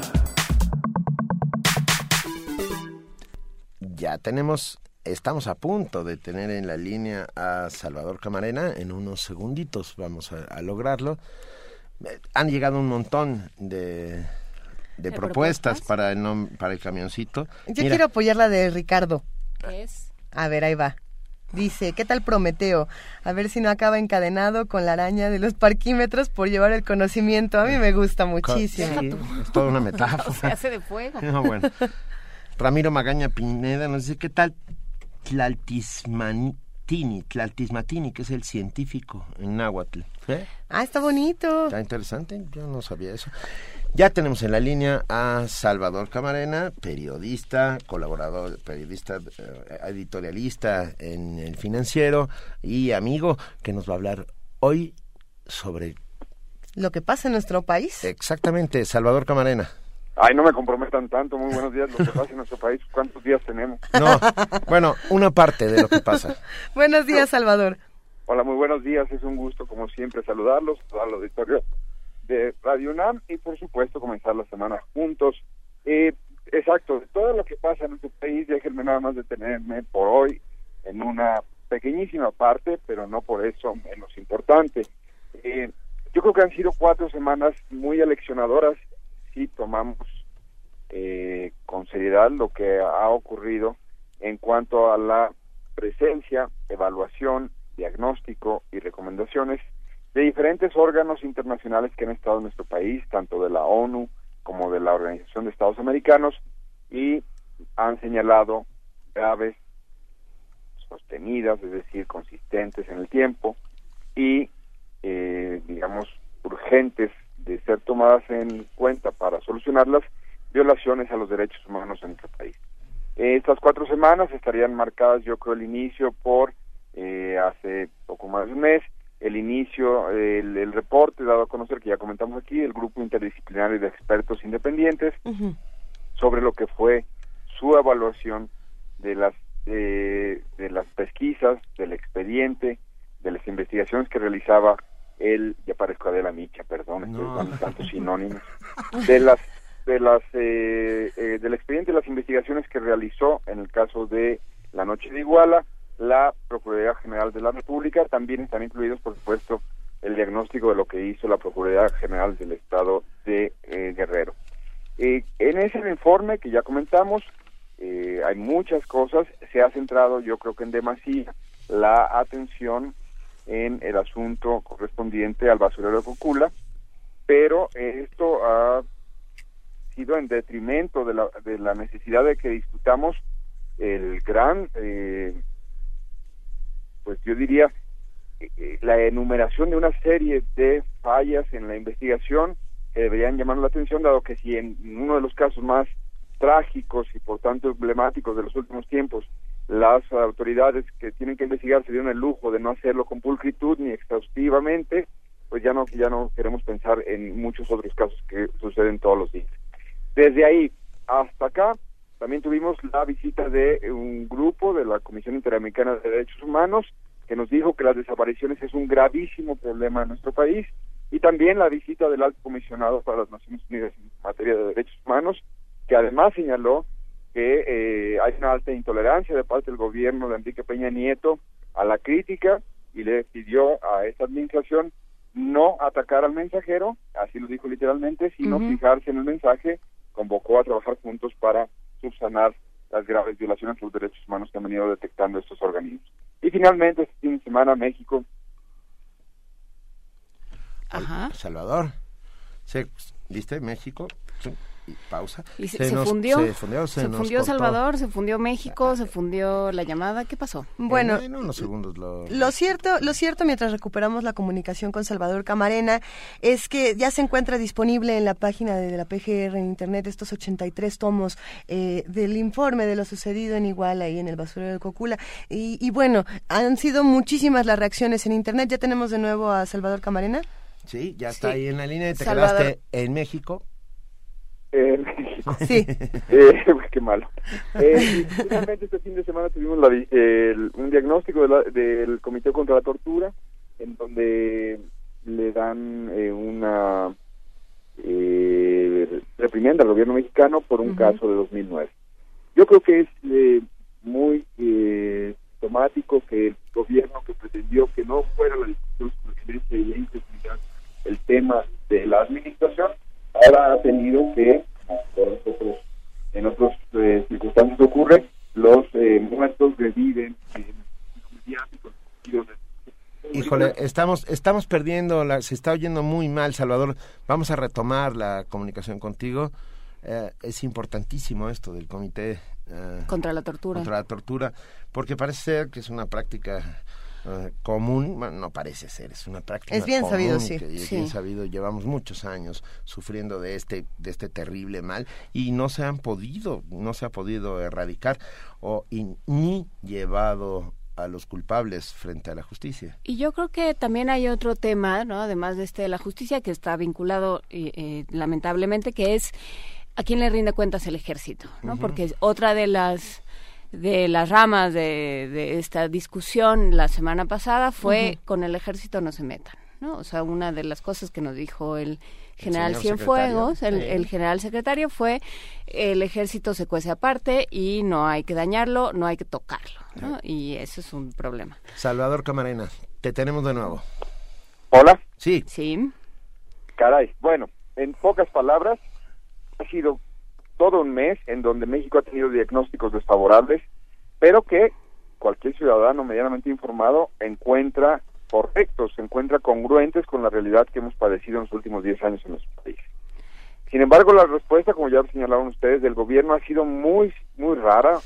No hemos, eh, eh, pues es difícil catalogar como una respuesta adecuada a un gobierno que ha descalificado en efecto al mensajero, por ejemplo, ante el reporte de la Comisión Interamericana de Derechos Humanos, dijo que solamente habían visitado seis estados y que con eso no se podía hacer un reporte nacional. Claro. Bueno, estos señores no, no entienden, los del gobierno, lo que, lo que se conoce como una muestra. Es decir, se, en efecto se visitaron seis entidades, pero también hubo entrevistas con la comisión, eh, con el presidente del Senado, con organismos estatales, con organismos no gubernamentales, y con eso se hizo un panorama. ¿Qué, manía tiene este gobierno de descalificar cosas por pequeñas eh, cosas, eh, por pequeños detalles como aquello de abatir no significa asesinar? Y ahora tenemos esas declaraciones en una entrevista eh, en partida doble sacada por la cadena Televisa con el general Cienfuegos que ya mencionaban, muy, muy, muy singular, porque el general Cienfuegos tiene todo el derecho a expresarse, nada más que tiene un jefe que es el presidente Enrique Peña Nieto y en este caso no, no, sabemos si decir que lo que está diciendo general Cienfuegos lo está diciendo el presidente Peña Nieto, le pidió autorización o incluso el presidente fue quien le invitó a que hiciera sus posicionamientos, ese donde no van a poner a disposición a los, a los eh, soldados para que declaren en torno al caso de Ayotzinapa. Aquí alguien está mal informando al secretario Cienfuegos o sería peor, el secretario Cienfuegos no quiere atender lo que es en realidad el trabajo del grupo interdisciplinario de expertos e independientes. Déjenme ponerlo muy sencillo. Salvador, nada más. El, trabajo de este grupo no es interrogar soldados ni interrogar civiles en ningún caso. Ellos no están haciendo una investigación. Ellos están haciendo una auditoría de la investigación y entonces cuando encuentran faltantes y con eh, la calidad de coadyuvantes que tienen para esa investigación, invitan a que las autoridades pertinentes hagan eh, las diligencias que se necesitan para subsanar esos faltantes. Entonces, no son los eh, señores del grupo interdisciplinario los que hacen el interrogatorio. Parece que eh, en esa palabra se ha querido centrar la descalificación de la del, del procedimiento. Es la autoridad mexicana la que hace eso, la PGR en su caso, digamos, y ellos están ahí como coadyuvantes tratando de encontrarle sentido a una serie de insuficiencias que, que tiene la investigación.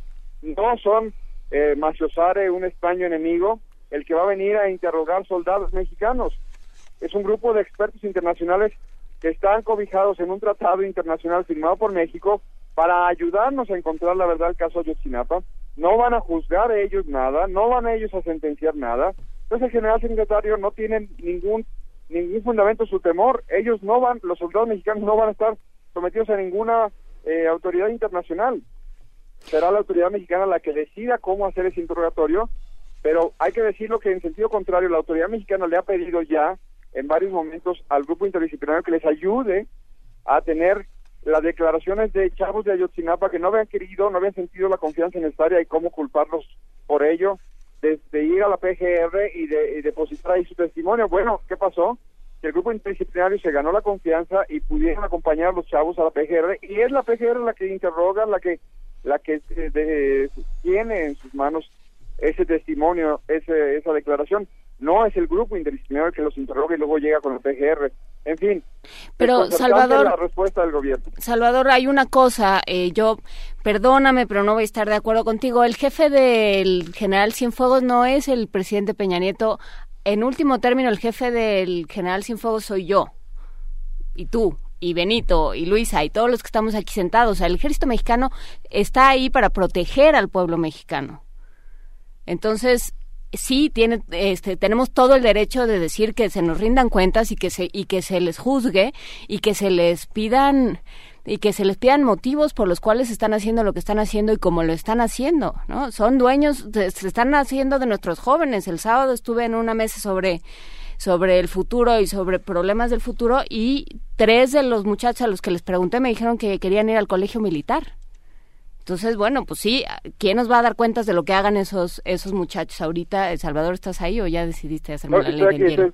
Ok. Eh, tienes toda la razón. Eh, sin embargo, nosotros, tú y yo, eh, porque participamos y porque creemos en el proceso democrático, porque participamos en las elecciones del 2012 en este caso, le depositamos ese, ese encargo precisamente al presidente Peña Nieto. Entonces, si el general secretario, que depende, en efecto, del presidente Peña Nieto y quien a su vez tiene que respondernos a nosotros por ese mandato, en, eh, eh, tenemos que reclamarle al gobierno de la República que nos explique esas declaraciones del general Cienfuegos, el alcance de esas declaraciones, de esa negativa, de esa contundencia y precisamente para hacer, pues sería todavía mucho peor que fuera esta esta declaración de general Cienfuegos por instrucción del presidente, entonces tener un presidente que se niega a que los soldados en efecto rindan cuentas como tienen que ser en un país democrático y se niega el presidente a decirlo él mismo, entonces estaríamos en un peor escenario. Pero en efecto, tiene toda la razón, se trata aquí de un asunto de rendición de cuentas ante quienes al final de, en último término,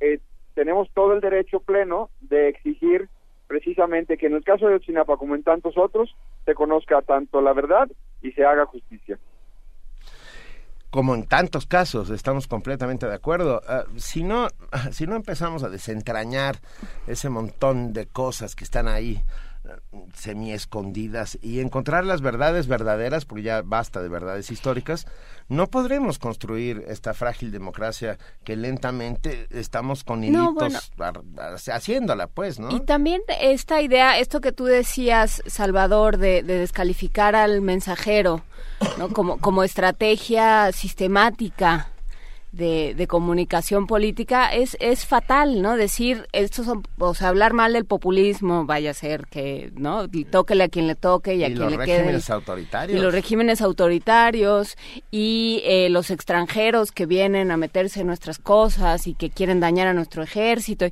sea, toda esta, eh, esta estrategia, por llamarla de alguna manera, eh, malhadada estrategia de comunicación, está saliendo muy mal porque se les está olvidando ahora sí que con quién están tratando, ¿no? O sea, bueno, ya, ¿no? Nos la cuentas una vez, no nos la cuentas 15. Después esperamos al menos, ¿no? Yo creo que ayer estaba buscando otra cosa en, internet y puse cambio de estrategia Enrique Peña Nieto y la única cambio de estrategia que alguna vez puso fue la de comunicación. Y, dije, qué raro que este gobierno no haya cambiado de, estrategia que no sea comunicación. Y no precisamente en lo que estás diciendo en este momento. No ha cambiado la estrategia de comunicación en torno a no culpar al mensajero digamos que también eh, debemos eh, estar atentos a que hay sectores del gobierno, y me temo decir que sería correcto decir que también de la sociedad, que están muy reticentes a que se conozcan las verdades, a que se, eh, se explore, se escarbe en el pasado y tengamos pues datos de lo que ocurrió.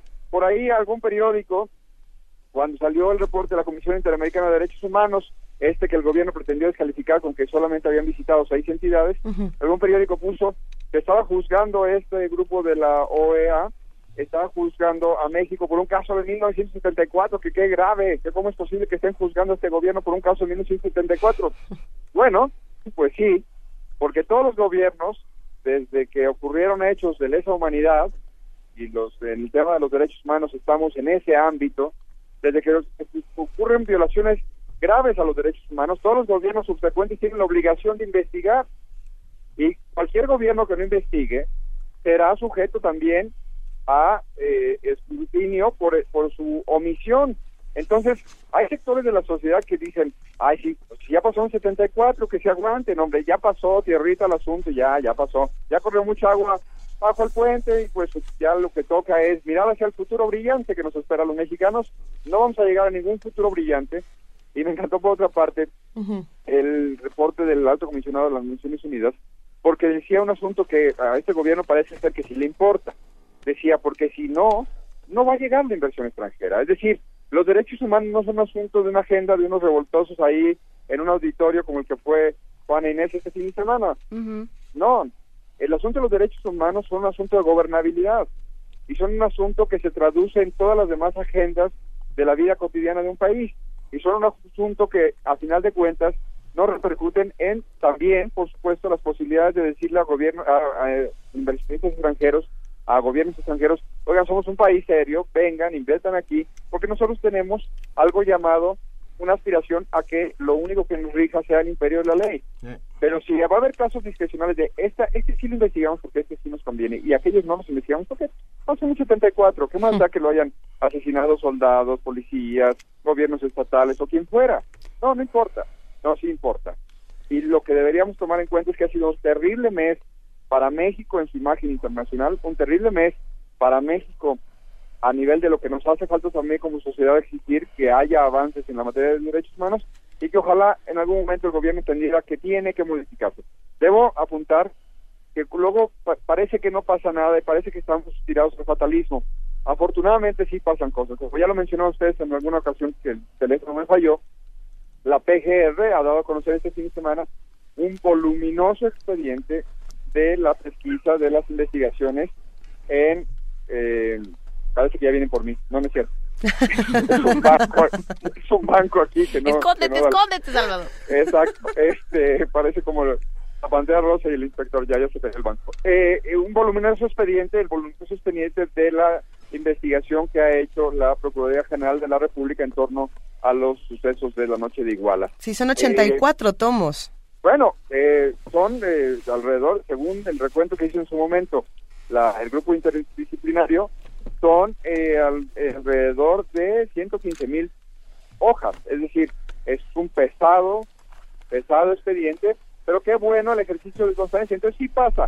Esto no hubiera ocurrido sin el palo que le dio al grupo interdisciplinario. Esto no hubiera ocurrido sin los diversos posicionamientos de grupos extranjeros sobre la falta de justicia.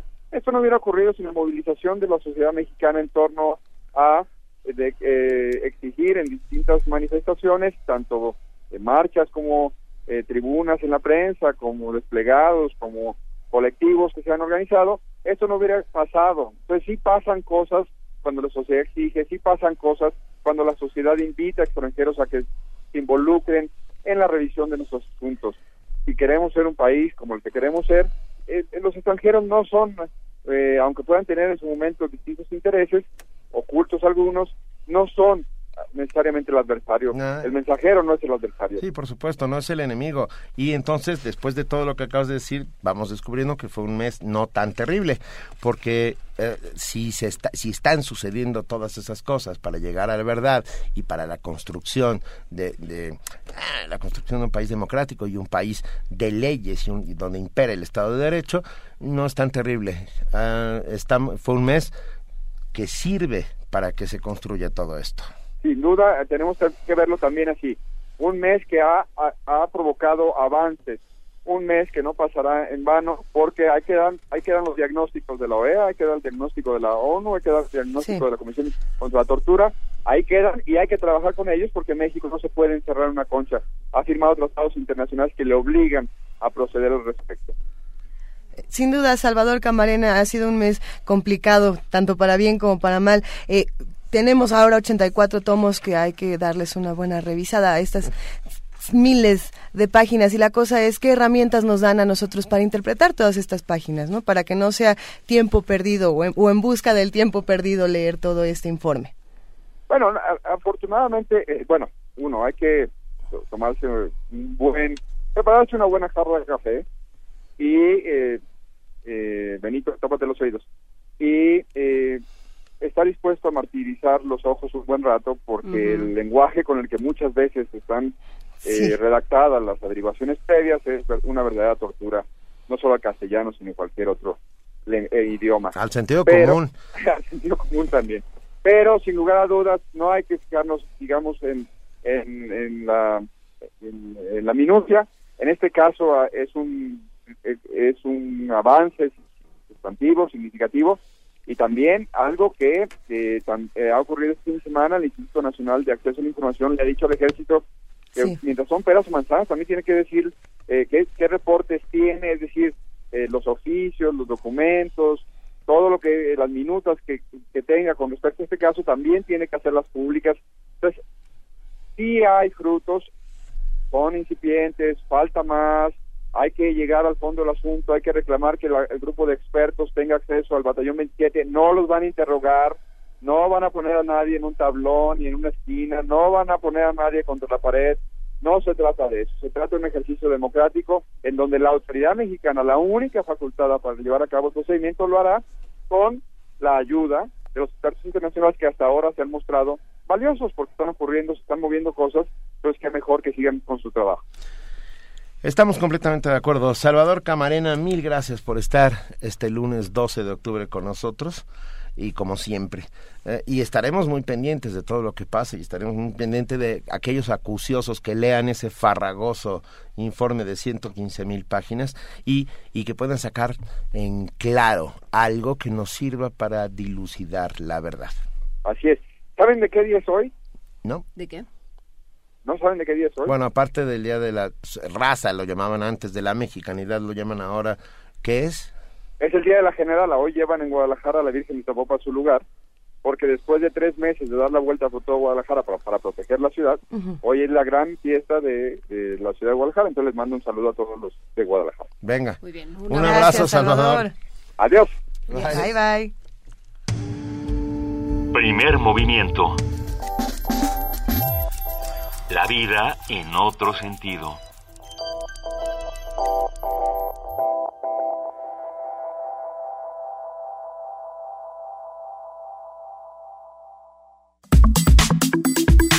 Nota Nacional. A pesar de sus profundas raíces históricas, la corrupción se ha convertido en el fenómeno más controvertido de este sexenio. Es un fenómeno transversal, afecta a todas las políticas públicas del país y mina la confianza social hacia todos los poderes y todos los actores políticos. De otra parte, la multiplicación de los escándalos de corrupción y la falta de una respuesta institucional articulada y completa ha favorecido que el tema se haya extendido en el debate público. En este tenor, es necesario establecer mecanismos claros para controlar y exigir consecuencias a quienes participan en estas redes, tanto en el sistema público como en el privado. Para los efectos seguimos en el mismo tema, que es la transparencia, la rendición de cuentas, eh, el atajo, el atajo de atajar, atajar a la impunidad para convertir a este país en un lugar democrático y de leyes. Para analizar este tema, la Red por la Rendición de Cuentas en alianza con la Auditoría Superior de la Federación, el Centro para la Investigación y la Docencia Económica, eh, la Fundación Ebert y el InfoDF realizan a partir de mañana el Seminario Internacional Responsabilidad Pública y Rendición de Cuentas, una exigencia democrática. Y para hablarnos sobre este tema está con nosotros Lourdes Morales, profesora asociada del Centro de Investigación y Docencia Económica y directora de la Red por la Rendición de Cuentas. Eh, Lourdes Morales, muy buenos días. Buenos días, ¿cómo están? Bien, muchas gracias por estar con nosotros. Cuéntanos, ¿qué va a pasar en este seminario? Bueno, la lógica de este seminario eh, viene a cuento porque, como ustedes recordarán, hace un par de semanas, 40 organizaciones, instituciones públicas e instituciones de educación dimos a conocer un manifiesto en el cual se pedía a los tomadores de decisión, de los titulares de las instituciones, que hicieran un compromiso con eh, la responsabilidad pública, que había que seguir con eh, la fase siguiente del Sistema Nacional Anticorrupción que se aprobó, eh, se promulgó en mayo de este año. Y bueno, pues hay una ruta normativa, institucional y de política que todavía no vemos como una prioridad en la agenda. sin ir más lejos, vean las eh, cifras que dio a conocer Latino Barómetro, eh, una de las principales preocupaciones de los mexicanos no ya no es solamente lo económico, sino también el combate a la corrupción. Nos dimos a conocer este manifiesto en el cual se pedía que se cambiaran los paradigmas del combate a la corrupción, básicamente que se incluyera que el combate a la corrupción es una, una cuestión de redes, no solamente de personas, que hubiera mecanismos de protección a los denunciantes e incentivos para la vigilancia social, para que haya una corresponsabilidad y también que se mejoraran los mecanismos de investigación, porque lo que tenemos hoy en día es que cuando hay casos, cuando se activan los débiles mecanismos de responsabilidad que tenemos, se hacen ya sea por motivaciones puramente políticas o eh, cuando tienen tratan de pescar al eslabón más débil, es decir, al que siguió las órdenes, al que firmó el papel, pero no hay un mecanismo de prevención ni de corrección de estas dinámicas que propician actos de corrupción. Entonces, en este seminario, pues hemos convocado a una serie de personas que han trabajado en el tema de la responsabilidad pública en alguno de sus ejes y nos van a contar experiencias de otros países, experiencias de éxito, problemáticas comunes y vamos a tratar de que eh, los integrantes de las instituciones que forman el Sistema Nacional Anticorrupción en México pues puedan adelantarnos cuál es la ruta que sigue en materia de política pública de responsabilidad. Es muy interesante todo esto que mencionas, Lourdes. Sigamos hablando del seminario. También, eh, partías de este asunto de a la gente le preocupa lo económico y la corrupción. Y estas dos cosas van eh, completamente de la mano. Por ejemplo, tenemos aquí la información del Semáforo Económico Nacional 2014 que señala que la corrupción ha generado una pérdida del 2% en el crecimiento del Producto Interno Bruto, ¿no? Por ejemplo. Es decir, sí, sí, una cosa está afectando a la otra, en definitiva. Absolutamente, no solo el desarrollo económico, sino también el ejercicio de derechos fundamentales. Claro. Todos los servicios accedemos se ven eh, se ven dañados por las rutas y las rutinas de corrupción. Entonces, eh, finalmente sí es un problema de interés nacional que creemos que debe de ser eh, enfrentado como una prioridad. Estamos viendo en, en la, entre algunos de los participantes del seminario estará Stefano Fumarolo de la Comisión Antimafia del Parlamento Italiano quien, abordará el tema de la responsabilidad pública y la restitución de la confianza en contextos de violencia. Esto me parece importantísimo, la restitución de confianza en contextos de violencia. Ah, ¿Tú crees, eh, Lourdes, que hay posibilidad de restituir la confianza por la vía de la rendición de cuentas?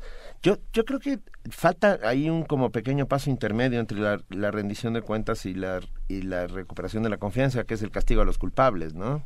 No es algo que se da de inmediato y tampoco creemos que solo castigando culpables es así, pero también corrigiendo.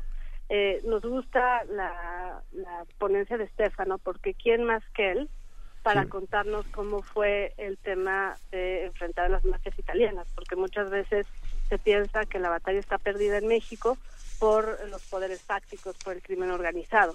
Y bueno, sí hay cuestiones que hacer para el tema de responsabilidad. Entonces, sin duda, confianza es un ingrediente fundamental para la gobernabilidad y también para la rendición de cuentas. Gracias a la rendición de cuentas, cuando uno sabe por qué se toman las decisiones, cuando uno accede a información relevante, cuando uno ve que hay consecuencias por el actuar público, que es como el centro de este seminario, pues entonces empieza a tener más confianza en sus gobiernos y a sus gobernantes. Platícanos, Lourdes, ¿cómo será la dinámica de, este seminario? tienen algo en particular eh, para, para abrir esta discusión? Sí, primero vamos a tener una conferencia magistral por parte de John Heilbrun, que él ha investigado, él forma parte del grupo de investigación internacional anticorrupción, entonces está familiarizado con diversas experiencias y él eh, nos va a hablar, ha hecho mucha investigación de campo en África, en sociedades, como se les dice, sin Estado, ¿no? Con serios problemas de institucionalidad. Entonces ahí, bueno, pues nos va a decir cómo se puede superar la cultura de la impunidad, cuando no todo está perdido, ¿no? Luego habrá un panel en donde vienen Alejandro Ferreiro, que él formó parte del grupo de investigación Engel, el informe Engel, no sé si recuerdan que Michelle Bachelet en Chile eh, frente al grave problema de corrupción, reaccionó renovando todo su gabinete y convocando a una asamblea constituyente. y para eso le pidió a un grupo de expertos que hicieran un informe detallado de propuesta de política pública y pues él nos contará cómo van en este proceso. También viene el fiscal federal de Argentina, Antonio Gustavo, que él nos hablará también de cómo se están procesando ahí, si acaso están procesando los casos de corrupción. Y Ramiro Mendoza, que es un doctor con amplia experiencia en la, eh, en la investigación y también en eh, el desempeño público, que nos hablará también de eh, cuestiones y políticas exitosas y mecanismos de control y prevención para fincar responsabilidades. Luego habrá otro panel en donde vienen eh, eh, diversos especialistas, Ernesto Isunza del CIESAS, Ismael Gómez de Guatemala, Mercedes Melón de la Open Society y el comisionado Joel Salas, quien ha estado viendo el tema del eh, gobierno abierto a nivel subnacional y otros temas de gobierno abierto en el INAI. Y ahí la idea es cómo hacer para que los, los mecanismos de participación ciudadana permitan que haya una rendición de cuentas efectiva, para que no se queden solo en cuestiones testimoniales, catárticas o de movilización, sino que realmente se conviertan en efectivas y en, en política pública. Y finalmente cerramos eh, con la conferencia magistral de Estefano Sumaru, lo que ya comentábamos, y hay un panel en donde vienen Virgilio Andade, eh, Alejandro González, que es eh, el miembro del Comité Internacional de la Alianza para el Gobierno Abierto, el Comité de Sociedad Civil, Manuel Jayibis, que es el presidente del Tribunal Superior de Justicia Administrativa, el auditor superior Juan Manuel eh, Portal, y Dante Preiser, que es titular de la Unidad de Apertura Gubernamental de la PGS. Y este panel lo modera eh, Mauricio Merino, y la idea es eso, ¿no? Ver qué sigue en materia de política desde el Sistema Nacional Anticorrupción. Y a Virgilio Andrade le van a preguntar por esta bonita figura que es el conflicto de interés. Pues supongo que le preguntarán muchas cosas. Pero yo creo que, lo que quiera, ¿no? sería uno de los temas, porque bueno, a fin de cuentas eh, sigue siendo legal todo eso, ¿no? O sea, de, Eh, pues, de alguna pues, manera tenemos ahí un ¿no? vacío en la rendición de cuentas muy extraño, ¿no? ¿O no? Sí, no, absolutamente. El, el tema de conflicto de interés en México está evocado en la ley, pero los mecanismos de procesamiento del conflicto de interés son bastante débiles. Sí, Eso quedó ya evidenciado. ¿no? Está evocado como en las plegarias. O sea, Más o menos. quiero decir, no, no, no pasa nada, no hay nadie que haya rendido cuentas o que esté purgando alguna pena por un conflicto de interés, como en el caso de IGA, como en el caso de, De la Casa Blanca, Casa Blanca, claro. como en el caso de las propiedades de Malinalco, etcétera, etcétera. Ah, que- a ver, la red de, re- por la rendición de cuentas tiene alguna propuesta, alguna propuesta para para ver si logramos cambiar en algo este país. Sí, sí, sí, sí. Estamos eh, trabajando, hay un grupo eh, que está ha estado trabajando desde hace unos meses sobre precisamente estos temas que ustedes mencionan. O sea, cómo hacer para procesar y para prevenir la existencia de conflictos de interés, lo cual ha sido discutido en términos de mejora de una ley general de responsabilidades que debería ser transversal a toda la administración. Que no solo se encargue a un solo órgano, sino que intervengan una serie de órganos y en el manifiesto que dimos a conocer precisamente se hablaba de la importancia de integrar los expedientes y las investigaciones y que hubiera lo que el profesor Roland Chopin llama eh, inteligencia institucional, es decir, que una vez que se detectan, como es un problema de redes, pues cómo las desmontas, ¿no? Una vez que se detectas hay que sancionar y corregir para que no se vuelva a repetir. Entonces, esa es la propuesta que se ha venido trabajando y evidentemente se dará a conocer al cierre del seminario. Sí, y ah, me quedé pensando en los jueces sin rostro, tanto italianos como colombianos, ¿no? Estos jueces que no se sabía quiénes eran y que habían juzgado, por ejemplo, a la mafia calabresa, ah, a la mafia napolitana, o los jueces sin rostro colombianos que ah, extraditaron literalmente a algunos de los narcotraficantes. Est- estos dos procesos lograron transformar a estos dos países de alguna otra manera. ¿Estaremos necesitando, Lourdes, jueces sin rostro? Eh, quiero decir, jueces que, que no den la cara para no tener... que- Como los como los verdugos antiguos, que se era un poco, el era un rostro, poco era la imagen, idea, sí, ¿no? era un Sí. poco la idea. Pues tal vez, no sé, habría que ver cómo se aterriza una vez que está la que está la propuesta y por eso es tan interesante que nos cuenten cómo ha funcionado el caso italiano. Evidentemente, esto de los jueces filosos también genera una, eh, un debate en términos de derechos humanos y de derechos del, del acusado, ¿no? Habrá que ver en qué contextos y cómo se hace, porque luego eh, cuando tenemos un sistema de justicia ineficiente que ha, se ha tratado de reformar y está una reforma en curso, pero que todavía no cuaja en lo que se hubiera deseado, en los tiempos que se hubiera deseado, pues es, es también un ingrediente fundamental del Sistema Nacional Anticorrupción. Lo que sí ya está en la reforma constitucional, lo que sí ya apareció, ya se publicó, es el, el Tribunal eh, Superior, el papel del Tribunal Superior de Justicia Administrativa con una sala especializada para procesar casos de corrupción. Eso sí ya está. Habrá que ver ya cómo se desarrolla la mecánica institucional y todas las leyes secundarias que se tienen que adaptar. Pero ese es el problema, que, que tiene que ser prioritario, que no tienen menos de un año el Congreso para lograr todas estas reformas que están pendientes. Entonces necesitamos hoy escuchar un compromiso público para que esto se haga de manera articulada y de manera eficiente, porque si no, luego sucede que tenemos buenas leyes, pero que son inoperables. Mañana arrancan a las 10 de la mañana. Eh, bueno, la inauguración es a las ocho y media, porque vienen a la inauguración los titulares de las instituciones que convocan. Está el titular del InfoDF, eh, el director del CIDE, Sergio López Ayón, Hans Matthews de, de Freddy Kebert, Mauricio Merino, el coordinador de la red, Juan Manuel Portal de la auditoría y Jimena Puente del INAI. ¿Pero todavía hay espacio? Eh, como que todo. Ah, sí, ah, bueno. O sea, porque sabemos que es gratuita la entrada, ¿no?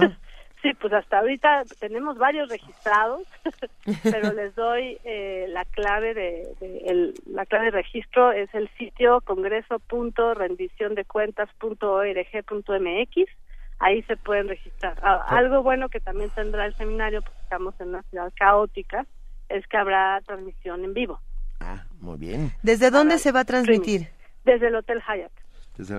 Pero, perdón, Lourdes, es seminario.rendiciondecuentas.org.mx. Congreso.rendiciondecuentas.org.mx. Ya la compartimos en nuestras redes sociales y tenemos el apartado donde uno puede registrarse de manera gratuita. El registro es en línea y el asunto es que cada quien puede decir a qué, a qué conferencias quiere asistir, eh, en qué discusiones se quiere integrar. Entonces, bueno, eh, creo que es importante registrarse previamente a la llegada al Hyatt, ¿verdad, Lourdes? Sí, por favor. Sí, no, hay que registrarse para poder entrar, por lo visto. Sí, Venga. Oye, hablemos otro día, ¿no? Sobre la red de rendición de cuentas y, y, y, y a ver si tenemos algún caso de éxito, ¿no? pues sí hay, aunque ¿Sí? no lo crean. Por favor. Ya, platicaremos. Pero a ver, a ver, danos un adelanto. Bueno, mire, hay, hay casos en donde, por ejemplo, eh, incidencias que civil se ha convertido en política pública. Se me ocurre ahorita, a bote pronto, eh, porque lo quisimos traer y por su agenda no pudieron, el Observatorio de Maringa. El Observatorio de Maringa es un observatorio de obra pública que ha evitado enormes casos de corrupción y que ha permitido que ciudadanos verifiquen, certifiquen si se están haciendo las obras o no y que tengan la información sobre las obras, cómo se hizo la licitación, cuánto tiempo van a tardarse, tienen un listado de cuánto deben costar los materiales para evitar sobreprecios. Son buenas experiencias. Cost es otro, por ejemplo, en, en, eh, Gran Bretaña que también es un observatorio, eh, una plataforma en donde participan la empresa constructora, todas las empresas de la construcción, y el gobierno eh, dando informes de fiscalización en donde pues se pueden evitar los abusos en obra pública, que sería muy importante en México. Venga, mil gracias Lourdes Morales, profesora asociada del CIDE y ah, directora de la Red por la Rendición de Cuentas. Mucho éxito mañana con el seminario. Gracias. Hasta no, muchísimas gracias. Un gran abrazo, hasta luego. Primer movimiento. La vida en otro sentido.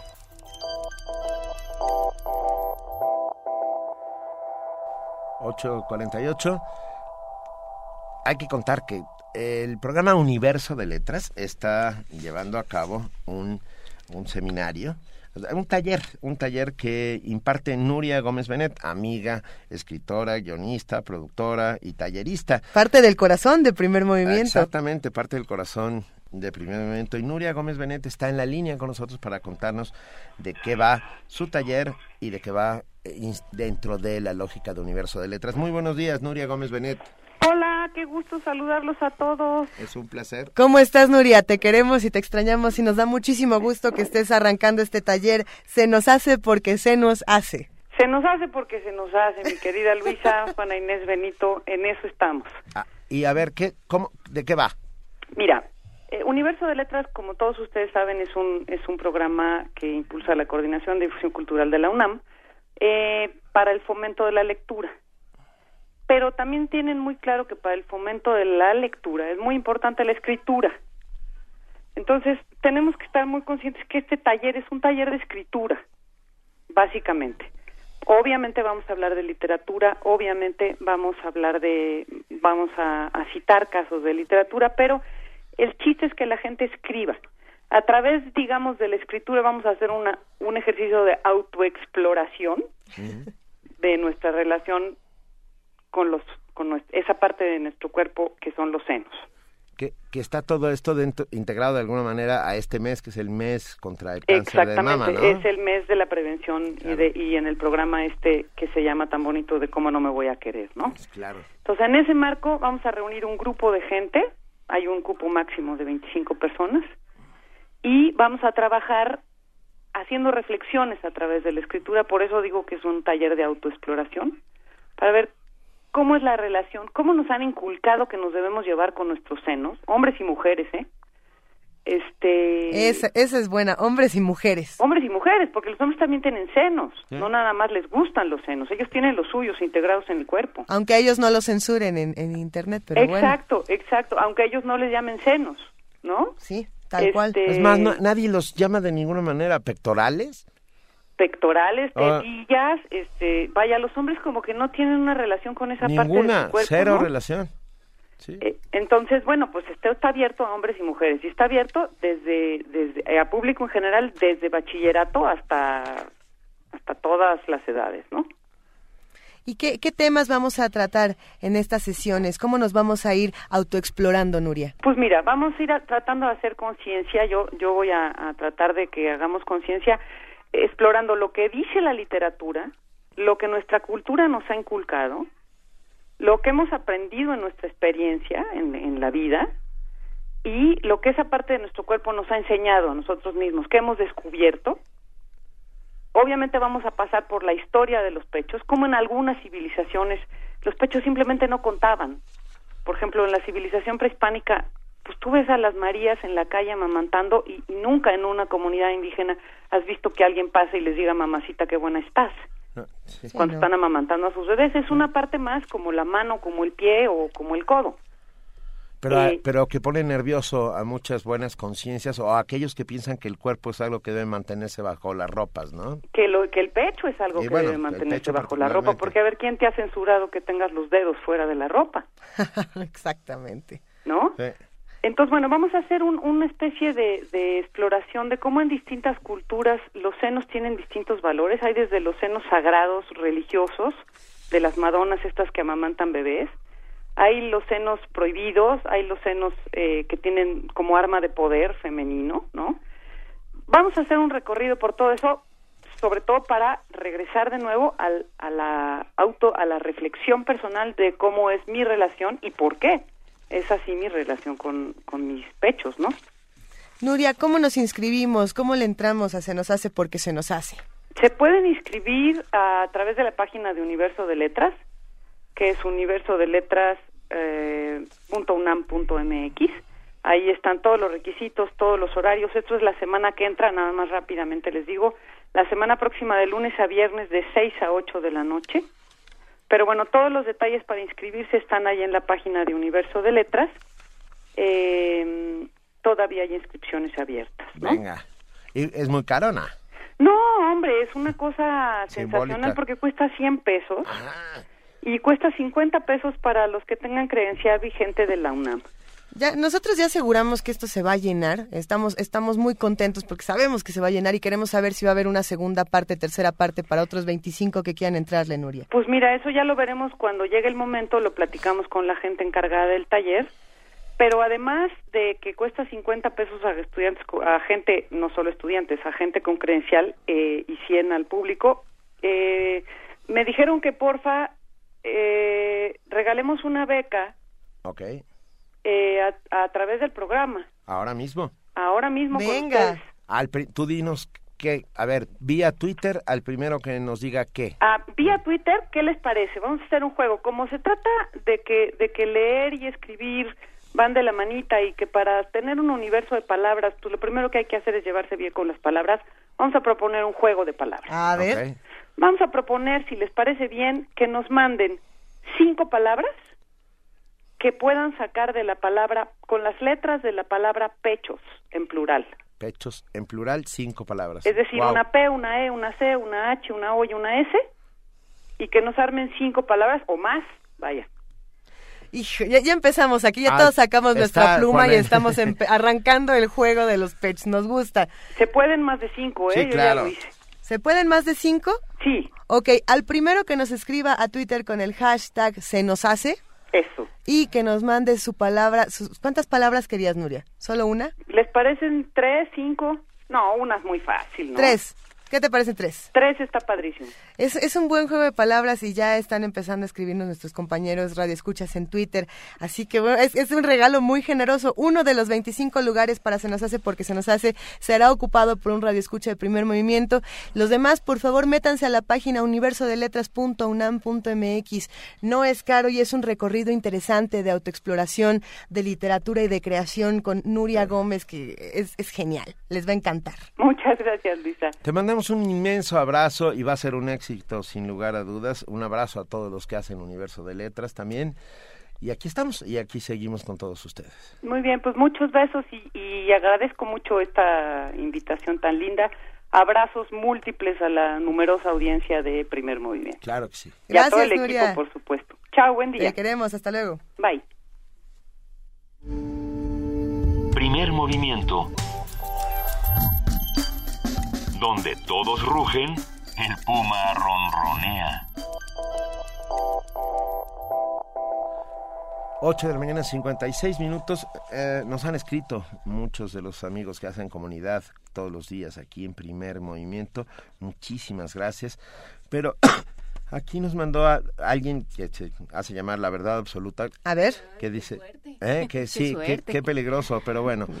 Pero nos di, pero, pero tiene una reflexión interesante. Todas las bellas ciudades europeas de mediados del Renacimiento en adelante fueron edificadas sobre la sangre y esclavitud de nuestros antepasados, construidas con el oro y la plata de nuestra tierra. Obviamente está hablando de este 12 de octubre.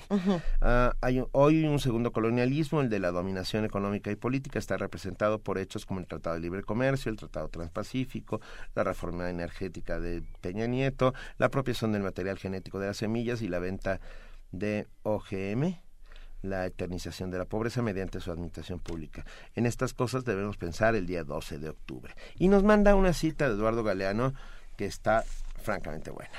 Y dice, vinieron, ellos tenían la Biblia y nosotros teníamos la tierra. Y nos dijeron, cierren los ojos y recen. Y cuando abrimos los ojos, ellos tenían la tierra y nosotros teníamos la Biblia. Primer movimiento. La vida en otro sentido.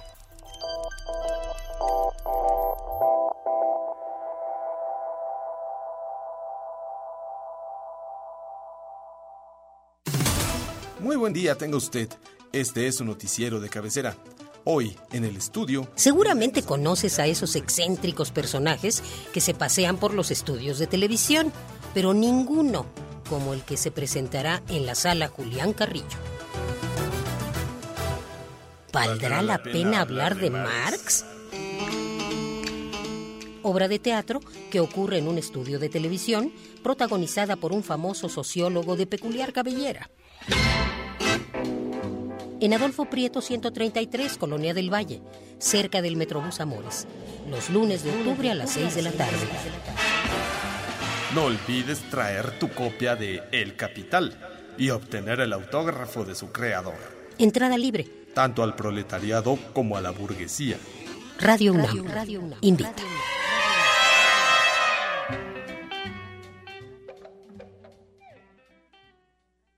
Habla Andrés Manuel López Obrador. Gracias a tu confianza, donde gobierne Morena, ningún joven que quiera ingresar a la universidad será rechazado. Y en el Distrito Federal, donde somos mayoría, no habrá aumentos de impuestos. Cuando Morena triunfe en la República, nadie se quedará sin trabajo, como lo hizo el presidente Roosevelt en Estados Unidos. Combatiremos la corrupción que nos ha llevado al despeñadero. Y si por ser honesto, por actuar con responsabilidad social y luchar por la vía pacífica me acusan de populista, que me apunten en la lista. Morena es la esperanza de México. RTC y Conaculta te invitan a conocer México es Cultura, la plataforma de Conaculta para la difusión de diversas actividades de cine, danza, teatro, música, entre otras. Se trata de una cartelera nacional que puedes consultar en español o en inglés, una línea telefónica gratuita 01800 Cultura y aplicaciones para dispositivos móviles. Para más información, consulta www.mexicoescultura.com. Violencia. ¿Nacemos o nos hacemos violentos? ¿Qué nos está pasando? Conecta 2015. Campus del Pensamiento. Un mismo tema. Diferentes enfoques. En la opinión de seis grandes maestros.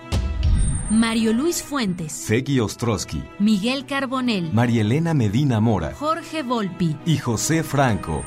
No te lo pierdas. Jueves 29 de octubre de 2015. De las 17 a las 20:30 horas. Sigue la transmisión por TV UNAM o Internet. Inscríbete o consulta más información en www.conecta.unam.mx. Hola, soy Jorge Volpi y estoy muy contento de estar en Conecta Campus del Pensamiento 2015 en la Universidad Nacional Mi Alma Mater.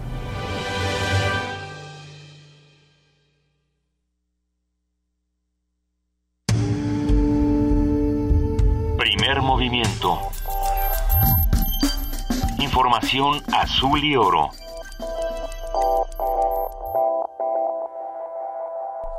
Vamos a nuestro corte informativo de las 9 de la mañana con nuestra compañera Elizabeth Rojas. Buenos días de nuevo, Elizabeth. ¿Qué tal?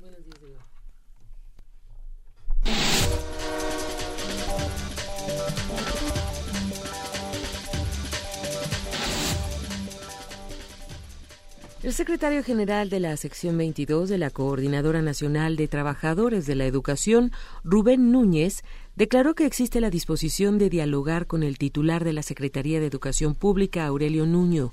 Durante la clausura del Foro de Evaluación Alternativa, celebrado este fin de semana en Oaxaca, el líder sindical señaló que la CENTE lucha por una evaluación que esté en manos de estudiantes, maestros y padres de familia y que sea democrática.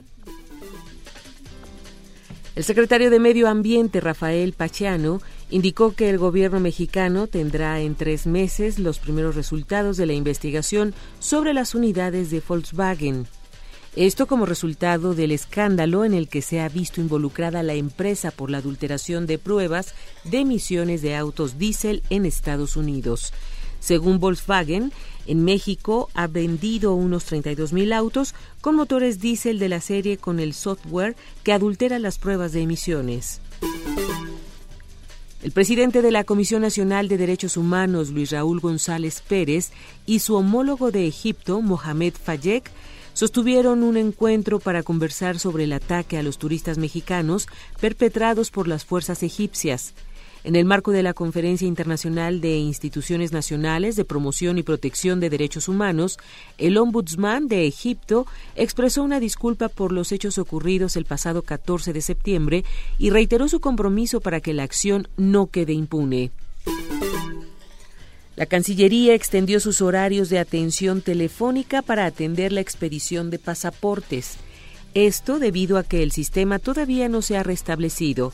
En un comunicado, la Secretaría de Relaciones Exteriores informó que a partir del pasado viernes ya es posible programar citas en el teléfono 01800 8010 773 de lunes a viernes entre las 7 y las 22 horas.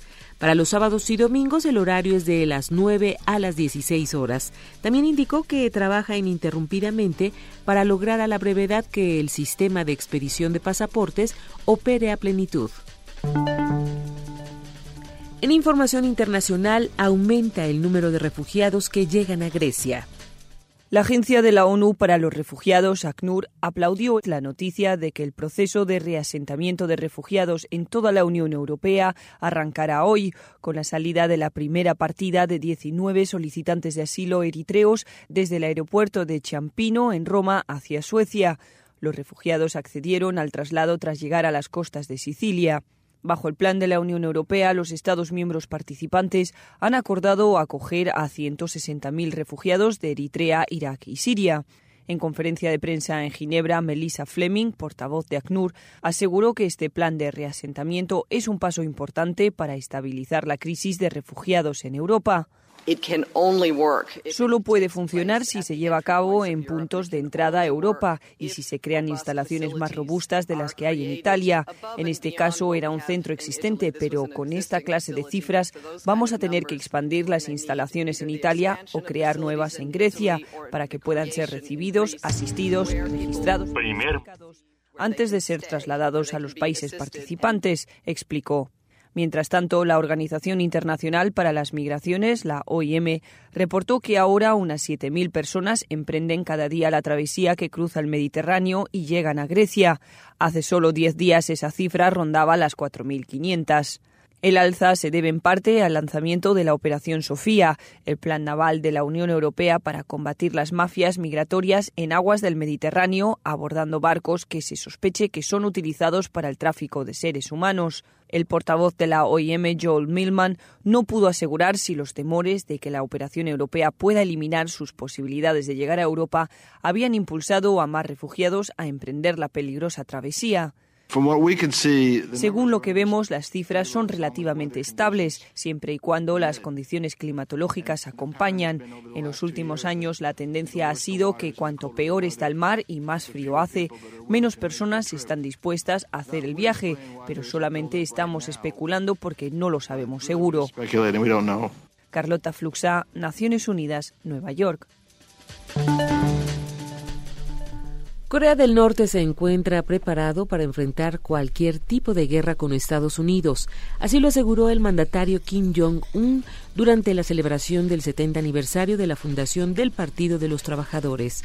Desde el palco de la Plaza Kim Il-sung, en el centro de Pyongyang, y ante cientos de miles de personas, Jong-un afirmó que se encuentran listos para proteger al pueblo y al cielo azul de su patria.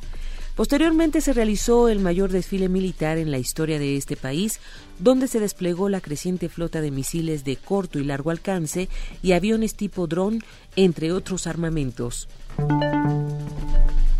Este domingo varios miembros del Estado Islámico fallecieron en un ataque aéreo de Irak.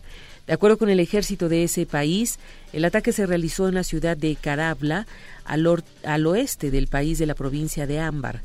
Aunque el ataque incluyó el convoy del líder Abu Abakar Abagadi, un comunicado del gobierno de Irak señaló que su destino es desconocido y que fue evacuado en un vehículo.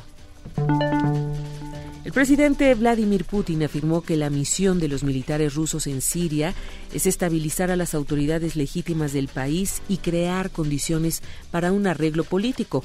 En una entrevista televisiva, el mandatario ruso dijo que comunicó a sus socios con antelación sus planes de lanzar operaciones aéreas.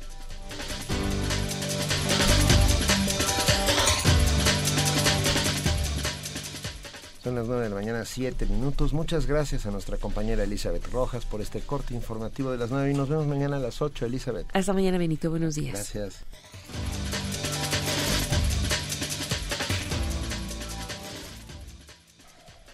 Y en este momento nuestro espacio de poesía necesaria le da la palabra a Si hay olvido no hay justicia, la producción de Radio UNAM que reúne a 43 artistas sonoros, a 43 voces distintas y, a la pluma de 43 autores que nos ayudan a recordar a nuestros 43 desaparecidos.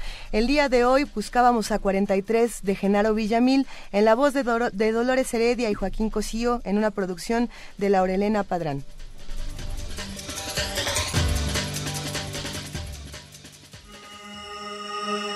Si hay olvido, no hay justicia.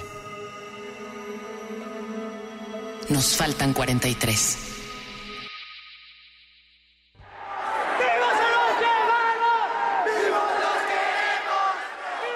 Isabel Romera, España.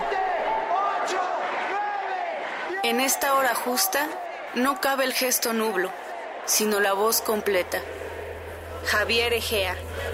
40, 41,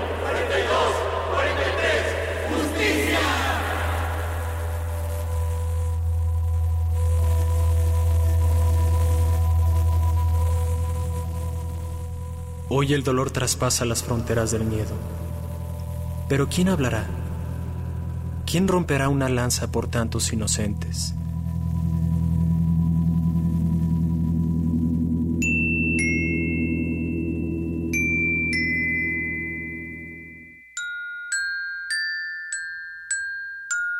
Palomas temblorosas intentando volar, reclamando un derecho que les pertenecía, que aún les pertenece.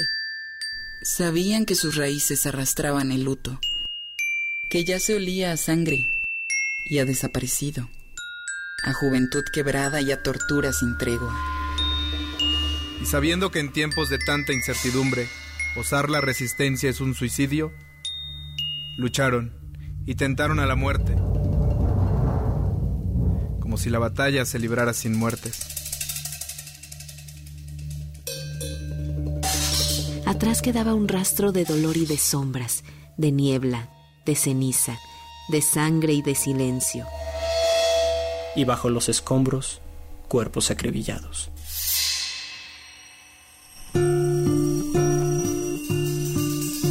La vida, mientras tanto, sigue andando callada ante tanta barbarie. Habrá quien se conforme con sentir el dolor o tengan miedo, sí, de dar un paso más.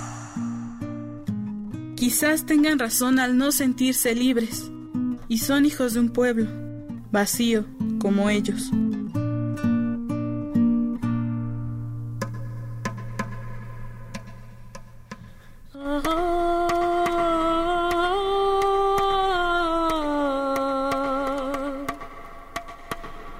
Pero tras sus espaldas hay brazos que se alzan. Palabras que se escriben.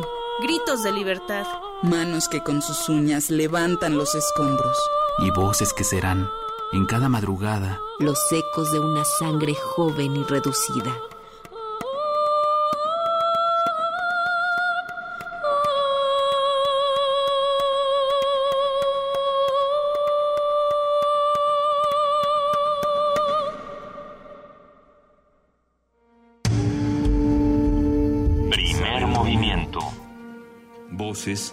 Mónica Sorrosa, Pablo Merodio, Janet Silva, Rosángela Aquino, Guillermo Rivera, Cristina Urías, Juan Ramírez, Arlencio Cortés. Cantante, Gabriela Franco. Guitarra, Luz Oliva. Gilófono, Pablo Merodio. Agradecimientos especiales a la vigésima generación del Diplomado de Divulgación de la Ciencia, UNAM. Producción y montaje, Susana Trejo. Si hay olvido, no hay justicia. Nos faltan 43. Y 24 mil. Una producción coordinada por Radio UNAM.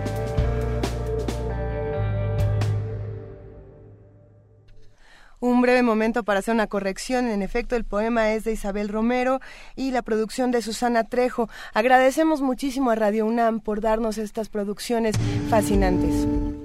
Primer movimiento. Donde la raza habla.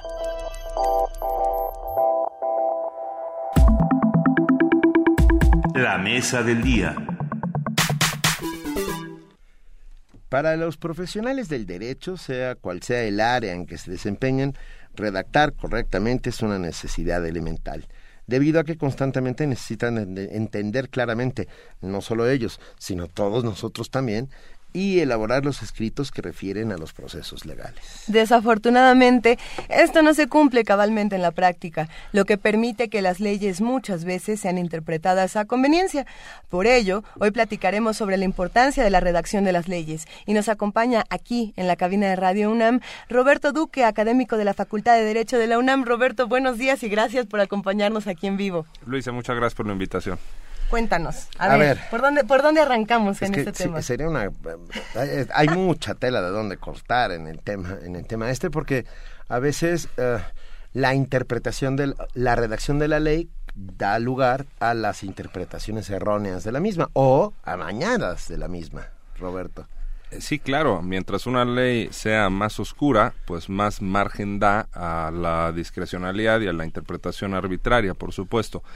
Bueno, yo lo primero que, les diría, de Benito, Luisa, Juana Inés, es eh, que yo soy abogado, ¿no? Soy pues, de la Facultad de Derecho, efectivamente, y eh, yo siempre he sido pues muy autocrítico en este punto del lenguaje que solemos usar eh, los abogados, empezando naturalmente en el mundo jurídico pues desde hasta arriba por las leyes, em, porque mm, una de nuestras cualidades no suele ser la claridad en el lenguaje que utilizamos, no es de nuestras mejores virtudes y tampoco la capacidad de síntesis.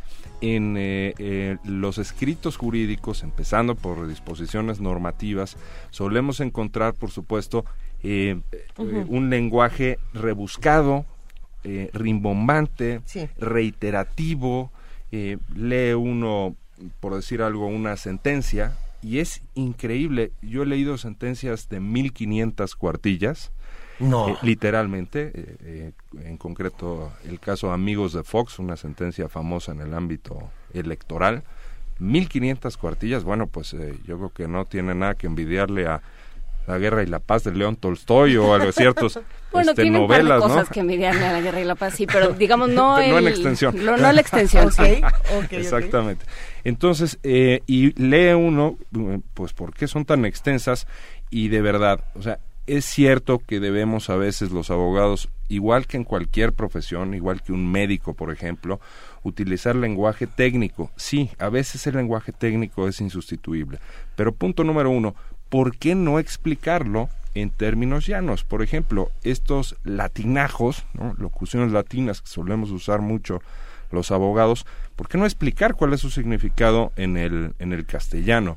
Em, por otra parte, vemos que la argumentación a veces se da al derecho y al revés y se plantea con otra estructura exactamente el mismo argumento o el mismo planteamiento varias veces y se vuelve se vuelven eh, textos verdaderamente eh, muy difíciles de leer y muy difíciles de, de, comprender. Hay un movimiento que es el del lenguaje llano eh, plain language en inglés y esto del lenguaje llano que arrancó eh, en 1976 en, en, enorme medida en Suecia, es un movimiento que justo lo que dice es, a ver, hagamos todos nuestros esfuerzos para que eh, los textos jurídicos, empezando por las leyes, sean comprensibles al público más amplio posible.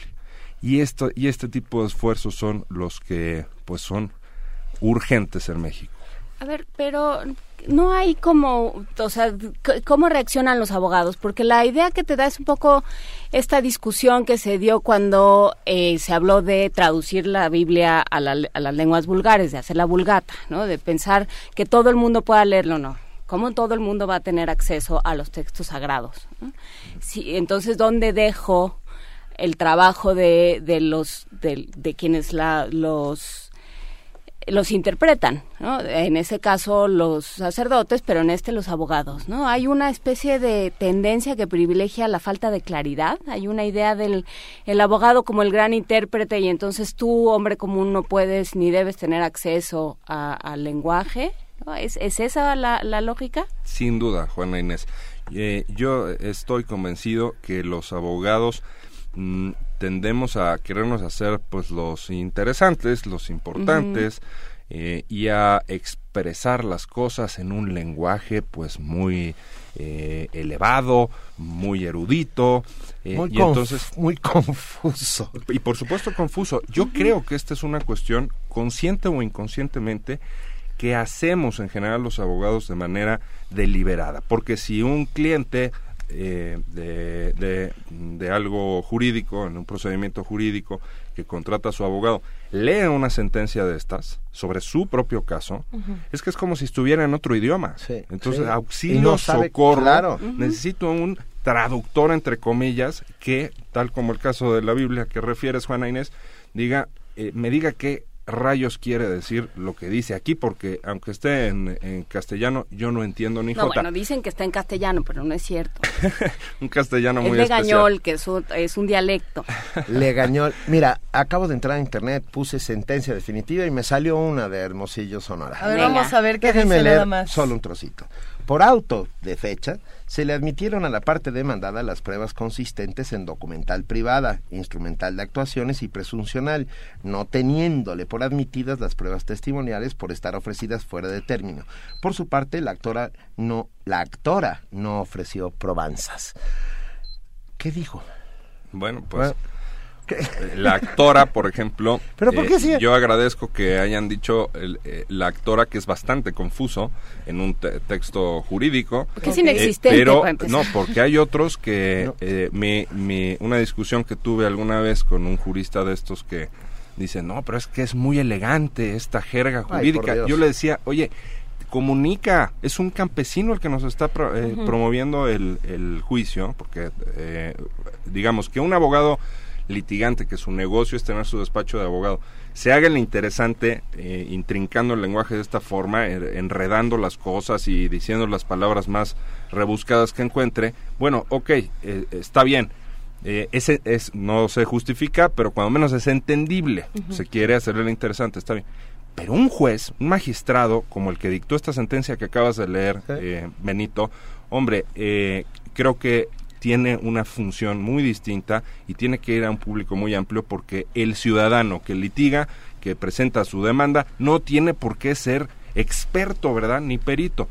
Hay, hay algunos eh, magistrados que le llaman, en lugar de la actora, que se refiere al, demandante o a la parte demandante, que eso sí lo entendemos yo creo que una gran mayoría, dicen, ah, no, el impetarante. ¿Eh? ¿El qué? Impetarante. Ah, ok, ok.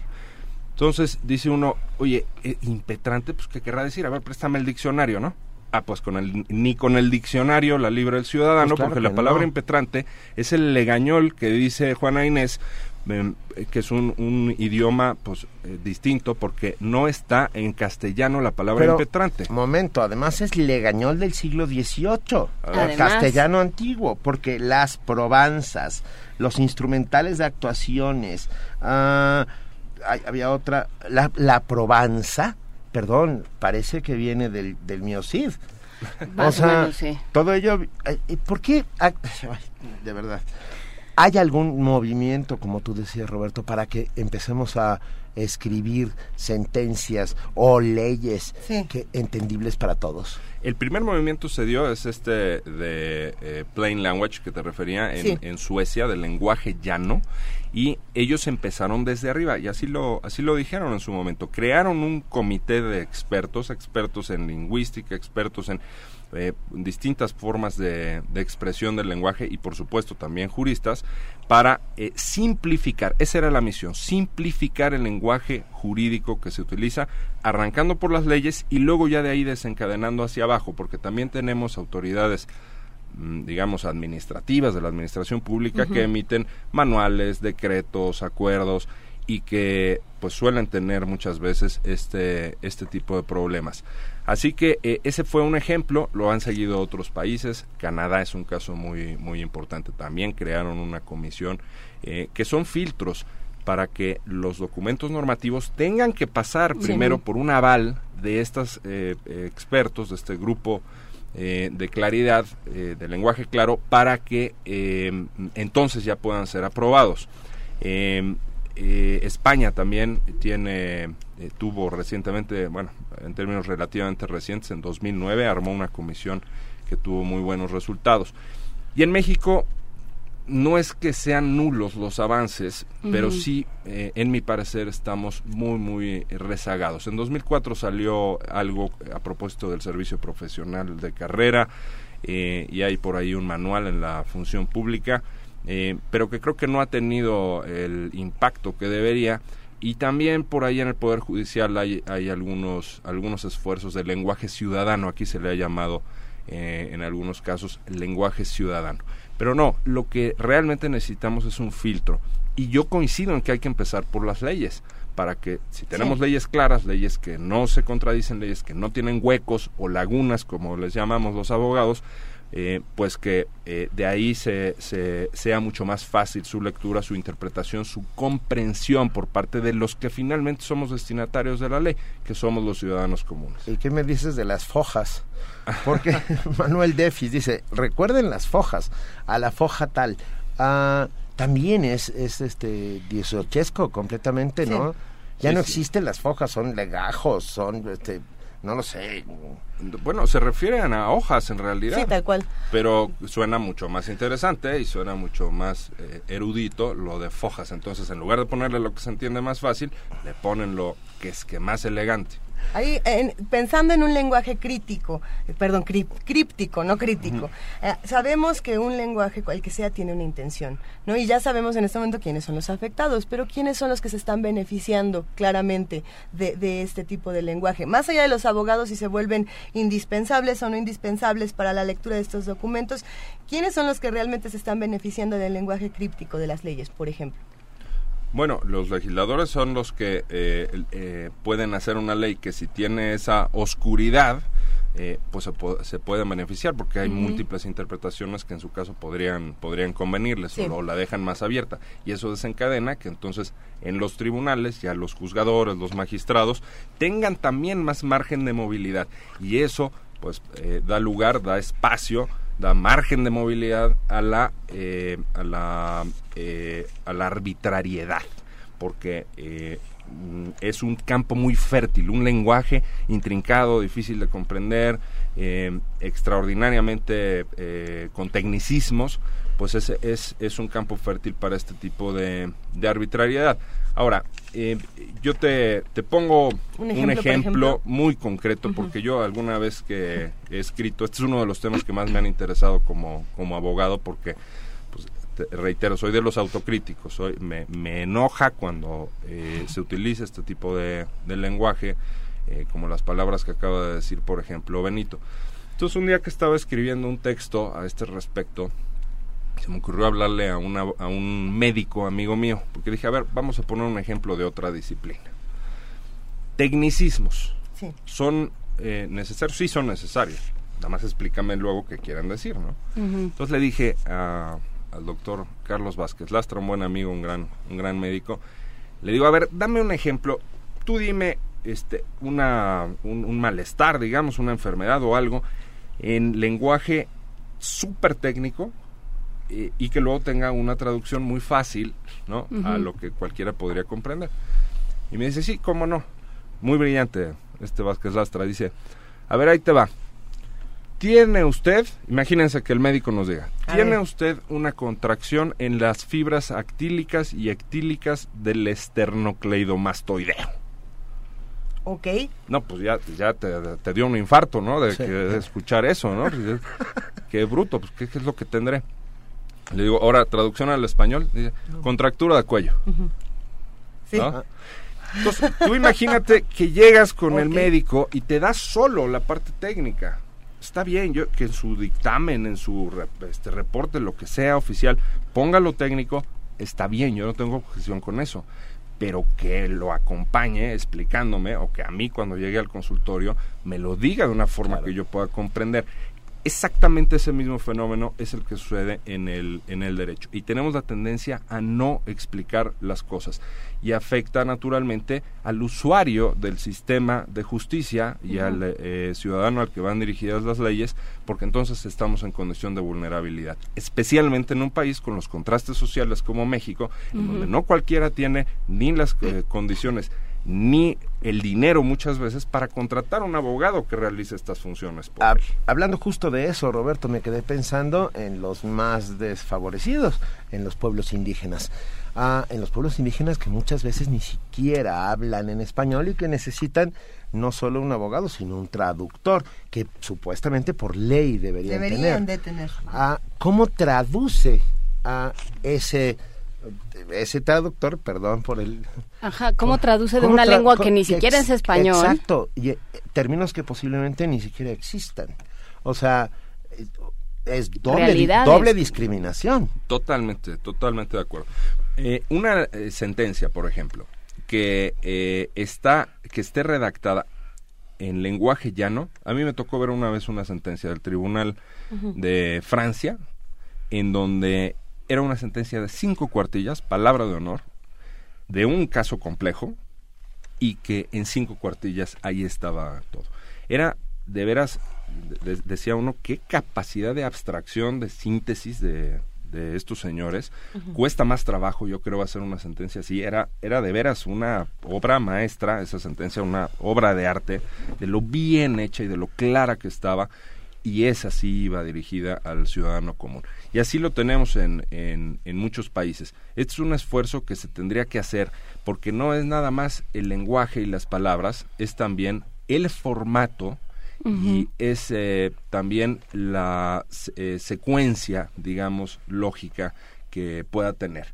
O sea, si nosotros eh, instrumentáramos para el caso de, las resoluciones judiciales, por ejemplo, o empezando con las propias leyes, este tipo de lógicas, tendríamos que, eh, pues cosas que se agradecerían mucho, ¿no? Ustedes imagínense una sentencia en donde venga primero primero los puntos resolutivos, o sea, los puntos donde decide la autoridad, donde la autoridad te dice, pues, sí, tuviste razón, y entonces se anula eh, la clau porque te clausuraron, entonces se anula la clausura. Ah, qué padre, pues eso es lo que más te interesa, siempre va al final. No, si es lo que más te interesa, pongámoslo al principio. Todas las sentencias más modernas en el mundo traen los puntos resolutivos al principio, luego traen un recuadro con una síntesis pues muy condensada, muy apretada de eh, todo el caso y luego ya arrancamos de manera, insisto, muy concreta y usando las palabras más llanas, no las más sofisticadas, no las más rimbombantes, elegantes, entre comillas, como dirían algunos juristas, eh, sino lo que, lo que va a comprender más la gente. Entonces, ve uno el gran contraste entre los usos que tenemos aquí en, en, México aún eh, con pues los países más, más desarrollados en políticas de lenguaje llano. A ver, perdón. Todos levantamos la mano aquí. Es que nos escriben, también levantan la mano desde Twitter. Mauricio Medina te pregunta, ¿qué tan recomendables son los talleres de redacción jurídica? ¿Es para llenar de tecnicismos o para hacer más claro el tema? Son muy recomendables siempre y cuando vengan acompañados con esta perspectiva de claridad en el lenguaje jurídico, a la que no estamos muy acostumbrados.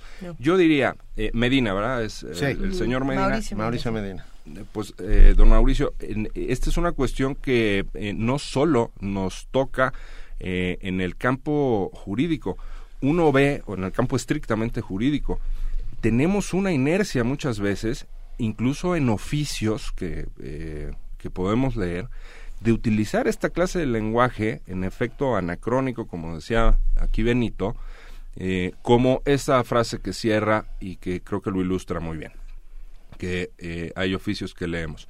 Sin otro particular, le eh, reitero las seguridades de mi más alta y distinguida consideración. Eso es muy bonito, por eso ya es buroñol, eso sí es otro idioma, pongámonos de acuerdo, eso es buroñol. Ese es buroñol. Es burocrático. Entonces yo me pongo a pensar, a ver, sin otro particular, ¿no? Vayamos por partes, sin otro particular. A ver, sin otro particular, ni siquiera es una frase de cortesía, que esas sí cuando menos tienen un propósito. Lo de sin otro particular hombre, es que si para empezar no hablamos así. Yo no te platico así de que, ah, tengo otro particular que contarte. no, es asunto, ¿no? En todo caso. Pero bueno, si hubiera otro, pues todavía no acabaría, ¿no? O sea, si ya acabó, si es la última línea del oficio, pues es que ya no hay otra cosa. Entonces es completamente paja, innecesario. innecesario. Y luego, reitero las seguridades de mi más alta y distinguida consideración, que alguien me explique qué rayos quiere decir eso, es eh, este tipo de lenguaje que aparte hay que decir un punto, un, ingrediente adicional, gasta tinta y se gasta papel en todo este tipo de lenguaje y de, y de frases innecesarias, o sea, ni ecológico pero hay otra cosa, hay un punto eh, que, que Benito tocaba de, de pasada hace rato, que es, el, no sabemos escribir. ¿No? somos un país, eh, somos un país que sistemáticamente tiene problemas en todas las pruebas internacionales con eh, redacción, con asuntos de lenguaje y con matemáticas, ¿no? Entonces, ya sabemos.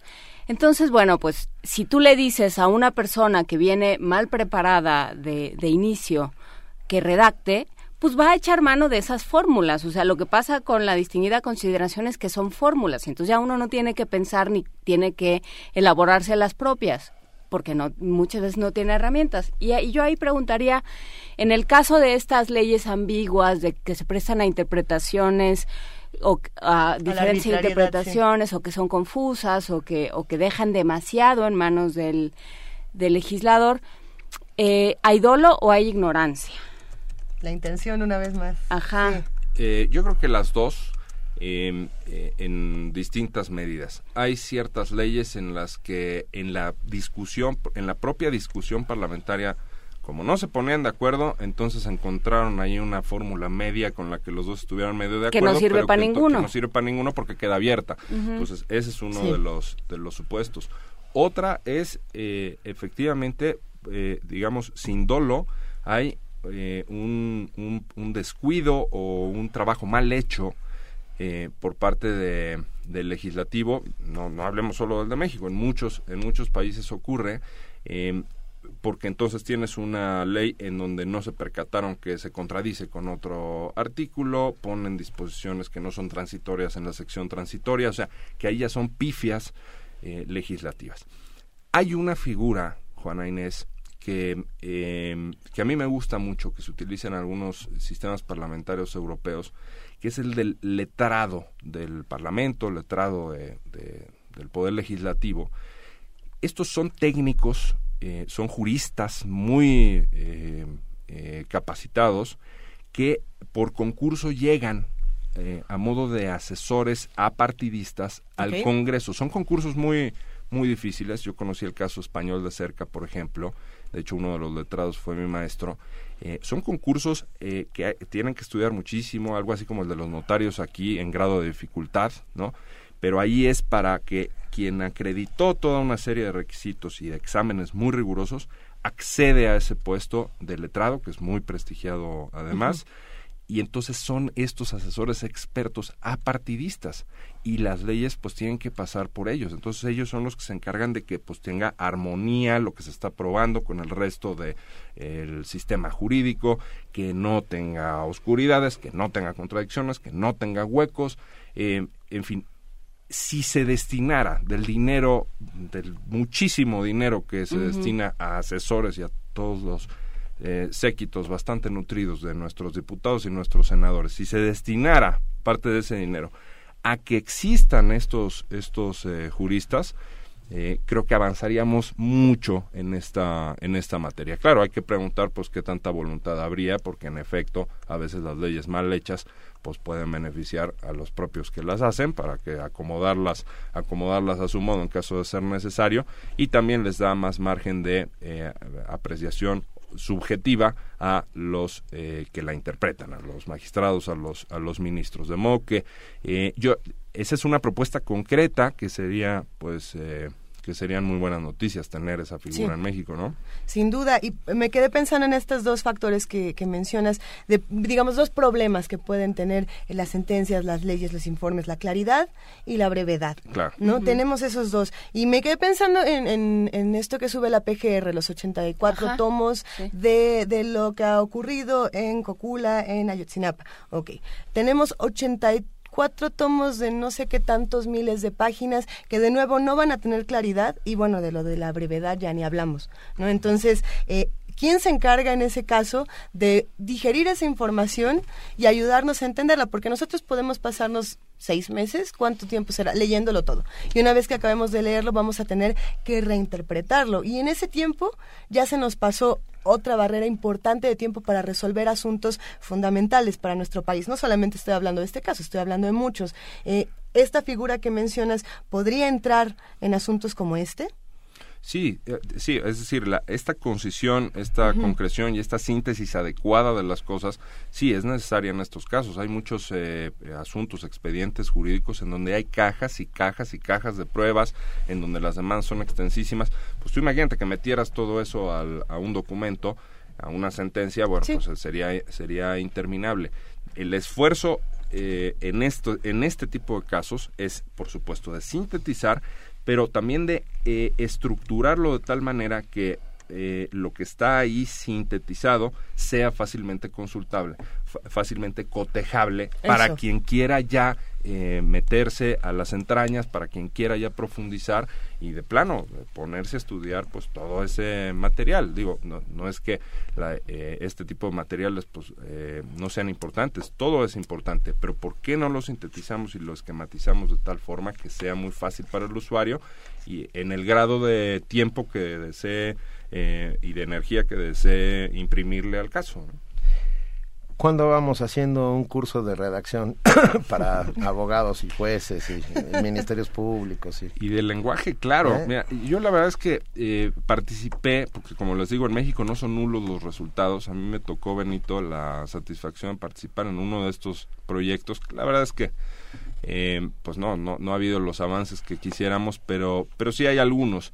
Eh, era el, el proyecto del lenguaje ciudadano del Tribunal Electoral y a mí me tocó participar en él. Y era muy interesante porque se contrató a un experto mexicano, Sergio Bloch, y, el, y, este señor Sergio eh, agarró, fíjense lo que hizo, empezó a leer las sentencias ¿no? del tribunal. Y entonces encontró un párrafo que era absolutamente ininteligible, este, indescifrable, indescifrable, indescifrable, esa es la palabra. Él no entendió ni jota, ¿no? Pero claro, las sentencias dicen quién es el secretario proyectista. Entonces, a ver, quiero hablar con este cuate. Pues entonces ahí va para arriba este, a hablar con este cuate. Le dice, oye, ¿tú redactaste este párrafo de 17 líneas? Este, sí. ¿Es tu pluma? Sí. Oye, mira, yo no soy abogado, le dice Sergio Bloch. Este, explícame, porfa, este, que yo sin ser abogado, pues explícame. Entonces ya le explica y me dice, oye, sí entendí. Dice, te pido un favor, Sote, me vuelves a redactar lo que dice este párrafo de la, con las menos palabras que puedas y para un no abogado así, lo más clarito así, pues ok. Y entonces le redactó. Y, y Sergio en sus presentaciones ponía los dos eh, párrafos, ¿no? Así juntitos. Entonces, el párrafo de 17 líneas, ininteligible al derecho, al revés, indescifrable, con Sin un sujeto, sin un verbo, este, sin nada. Con latinajos, sin explicar lo que era con problemas serios de estructura, que si el complemento lo ponía al principio, 18 oraciones subordinadas que brotan. y luego otro, que era lo mismo, pero en cuatro líneas, clarito. Y aquí viene la parte crucial. Ya que hizo eso, le dice le dice este experto en lenguaje claro, le dice, ok, ahora dime, jurídicamente, ¿hay alguna diferencia? Este párrafo largo, largo y oscuro, tiene más peso jurídico, más validez, más algo, o jurídicamente no, pues jurídicamente es igual. Oye, pues entonces, ¿por qué no procuramos decirlo de esta otra manera, verdad? Es muy, muy nítido eh, ese, ese ejemplo de cómo, pues, insisto, de alguna manera es deliberado esto por parte de, de los abogados usar esta jerga jurídica tan disque elegante, pero que en realidad no es eso. Pero yo creo que sí, en buena parte son eh, clases de redacción para abogados. Una de mis primeras chambas, lo platicábamos el otro día, fue de, este a los 19 años, yo estaba como en tercer semestre. Eh, fue dar clases en un despacho de abogados y entonces empezábamos por esto es un este es el sujeto, este es el predicado. De preferencia que uno vaya, este vaya primero y este vaya después porque si no todo se complica y desde ahí, ¿no? Y tomar a Borges y decir, bueno, a ver, ¿cómo construyó esta frase? Y tomar a Ibargüengoitia y tomar... Y decir cómo lo puede usar. Qué bueno que no usaron a Cortázar en Rayuela, porque No, Benito tampoco. Era yo joven, pero no tan, pero no tan inconsciente.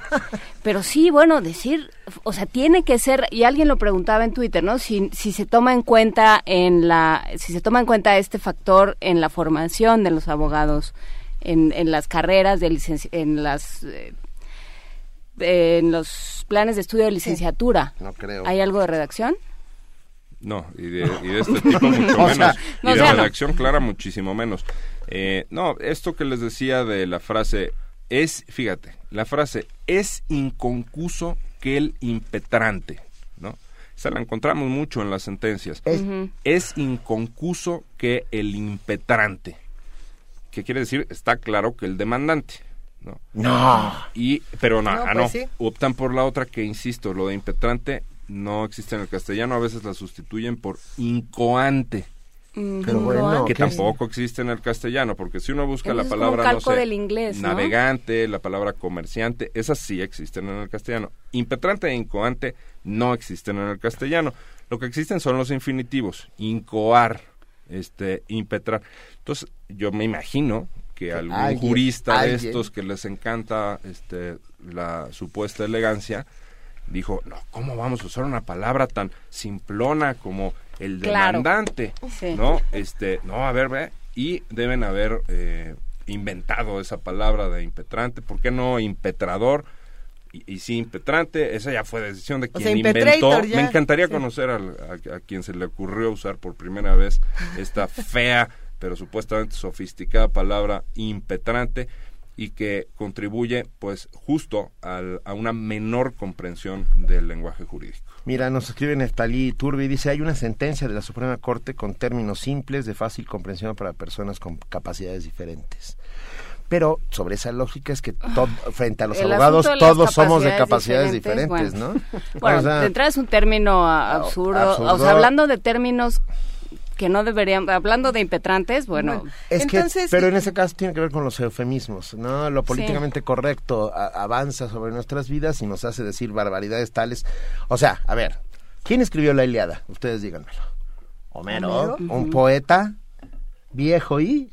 y, ciego. Y ciego, sí, pero entonces hoy por hoy sería un adulto mayor en plenitud con capacidades diferentes. Ay, no, por favor. O sea, entiéndeme, es, ridículo, pero acabo de hacer un juego que tiene que ver justamente con los eufemismos y el Quijote también. Para, despedirnos, Roberto Duque, entonces, ¿qué nos toca a nosotros desde nuestro lado para, para exigir que haya leyes más claras, que haya sentencias claras y para también exigir que los documentos que se nos otorgan sean más breves, más claros, más cotejables? Pues decirlo así, o sea, si ya sabemos que hay movimientos en otros países eh, que en México son sumamente incipientes para la claridad en el lenguaje, eh, no solo eh, legal, sino de los textos y formatos que como ciudadanos tenemos que, llenar, exigirlo tal cual, es decir, no es que es, es, la única forma de hacerlo o que pues ya nos acostumbramos o que pues ya perdimos la capacidad de, de asombrarnos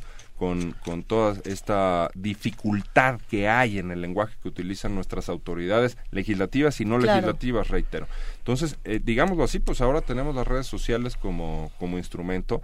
Eh, yo creo que vale la pena empezar a empezar a exigirlo pues tal cual, ¿no? Porque entonces eh, le reducimos el espacio para la discrecionalidad, o sea, para la eh, arbitrariedad en la interpretación y en la aplicación de leyes, decretos eh, y todo tipo de documentos normativos. querido Roberto Duque, sin otro particular, agradecemos tu, tu comparecencia. Tu amable presencia. Y las, y la, todas las... Las seguridades de nuestra distinguida consideración. No, bueno, y todas las probanzas que nos has ofrecido para aclarar en a ti y a tu distinguida familia. Es decir, muchas gracias Roberto Duque y nos vemos pronto. Y hablemos muy pronto, por favor. Les agradezco muchísimo. Que estén muy bien. gracias, un abrazo. Primer movimiento. Donde la raza habla.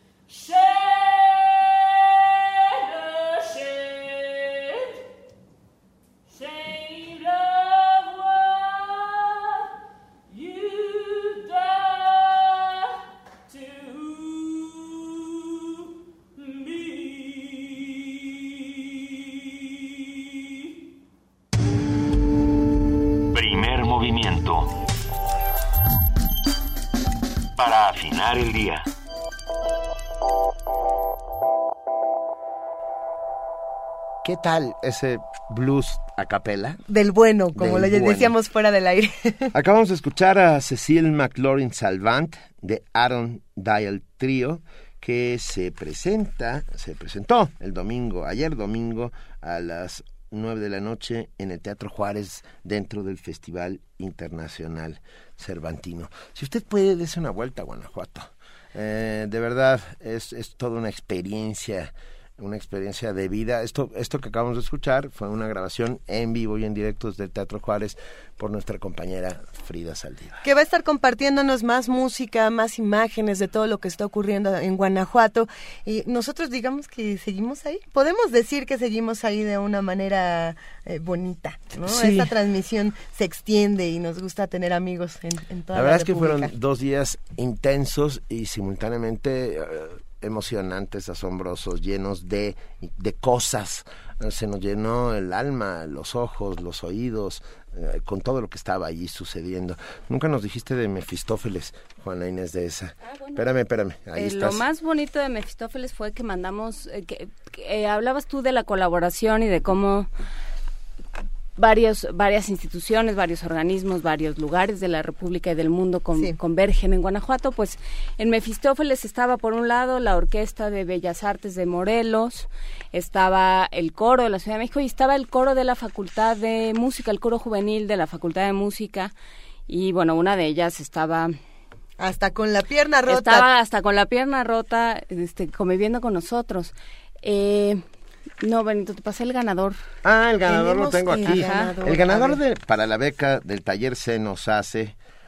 Eh, porque se nos hace. porque se nos hace de Universo de Letras. Es Actrim, pero que, que, lo hizo muy bien. Dijimos que a partir de la palabra pechos eh, nos diera cinco palabras y nos mandó hace, peso, eco, seco, eso, ose, chepo. Venga. Pero aquí todo, todo es perfecto, excepto que no sabemos tu nombre. Mándanos tu nombre y un correo electrónico para poder, porque Vania Noche se pone muy nerviosa cuando esto muy, sucede. Muy malita de sus nervios. muy malita de sus ya escribieron los abogados para decir que protestan lo necesario. Escribió Ricardo Peláez para decir, te otorgo poder amplio, cumplido, bastante, suficiente y muy mucho para que a mi nombre les des un saludo a los muy distinguidos Benito y Luisa. Gracias. Un gran abrazo. Piensen por saludados por este Ricardo Peláez que habla, es, fluidito su no, muy fluidito. Edgar, Edgar, Chávez García dice, impetrante, ja, ¿qué tal la infame coadyuvar? Tiene razón, coadyuvar es... es, ah, pero eso es más de político. Es de político. Pero, no deja de existir, de donde venga es terrorífica. Hay, hay muchas palabras que podrían podríamos abonar a esta a esta conversación, pero no lo vamos a hacer porque ya llegó... Por el bien del español, para no seguirlo maltratando. Exactamente, ya llegó aquí a la cabina de Radio UNAM Vania Nuche, que está una vez más para contarnos qué va a pasar hoy en Radio UNAM. Y ahí está... La música. La obertura de Guillermo Tell, venga. Hola, Vania. Hola, hoy en Radio UNAM. Escuchen Diálogo Jurídico por el 860 de AM a las 12 horas, la Feria de los Libros a las 2 de la tarde, recuerden que ya cambió de horario, Perfiles a las 8 de la noche y La Guitarra en el Mundo a las 9 de la noche. Por el 96.1 de FM no se pierdan Buffet Babette Buffet Babel, que pueden escuchar a lo de la una de la tarde a las 4 de la tarde. Tenemos muchos programas como Creación Viva a la una de la tarde, Ambiente Puma a las 3, Conspiraciones 2 y cuarto, Tejiendo Género a la una y media, México en el aire a las 3 y media y hoy estrenamos el corte informativo de la tarde en Radio UNAM, con notas nacionales e internacionales, las más actuales y también un resumen de lo mejor que tendremos, que tuvimos hoy en primer movimiento escúchenlo a las 3 de la tarde con 50 minutos.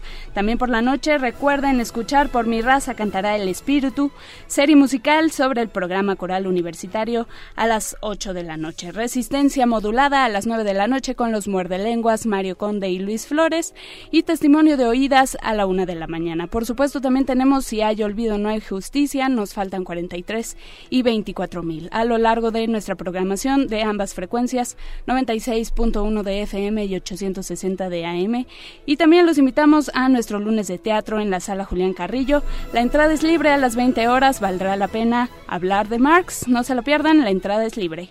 Visítanos en www.radiounam.unam.mx y en redes sociales como arroba Radio UNAM. Los esperamos en Radio UNAM. Gracias, Vania Venga, Vania, muy bien, muchas gracias.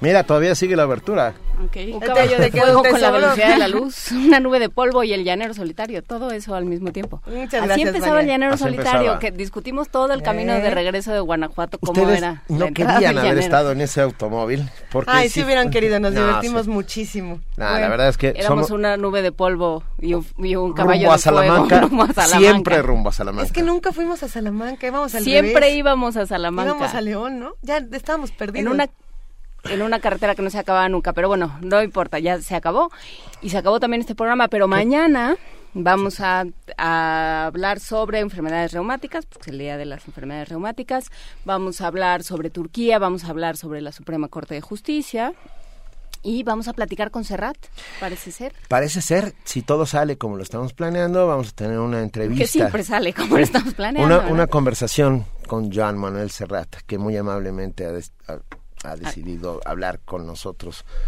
que somos, híjole más, aquí sí nos declaramos rendidos, Bien fans. admiradores, bien fans, bien, fans. Entonces estará con Escúchenlo nosotros. mañana. Seguramente mañana vamos a, vamos a hacer todo lo posible. Mañana Joan Manuel Serrat en primer movimiento. Y para despedirnos esta mañana, pues compartir la triste noticia de que falleció Cari Lander. Ella es la, la tecladista de la banda Cámara Oscura. Eh, Cámara Oscura forma parte de una de las bandas, de, de una de las disqueras más importantes del mundo, la 4AD, que se ha encargado de difundir la cultura underground y experimental eh, desde Cocteau Twins, Deer Hunter, This Mortal Coil, Dead Can Dance y todo lo que ustedes puedan imaginar que pasó por esta disquera. Bueno, Cámara Oscura también. Cámara Oscura iba a tocar en México. Ha cancelado la gira por el fallecimiento de Cari Lander, Wow. que, fa- que falleció de osteosarcoma. Y por eso lo cerramos este programa con la canción Honey in the Sun. Pero antes decir gracias con la- gracias a todo el equipo, gracias con la Inés de esa, un placer Luisa Iglesias. Un privilegio, querido Benito Taibo. Esto fue primer movimiento. El mundo desde la universidad.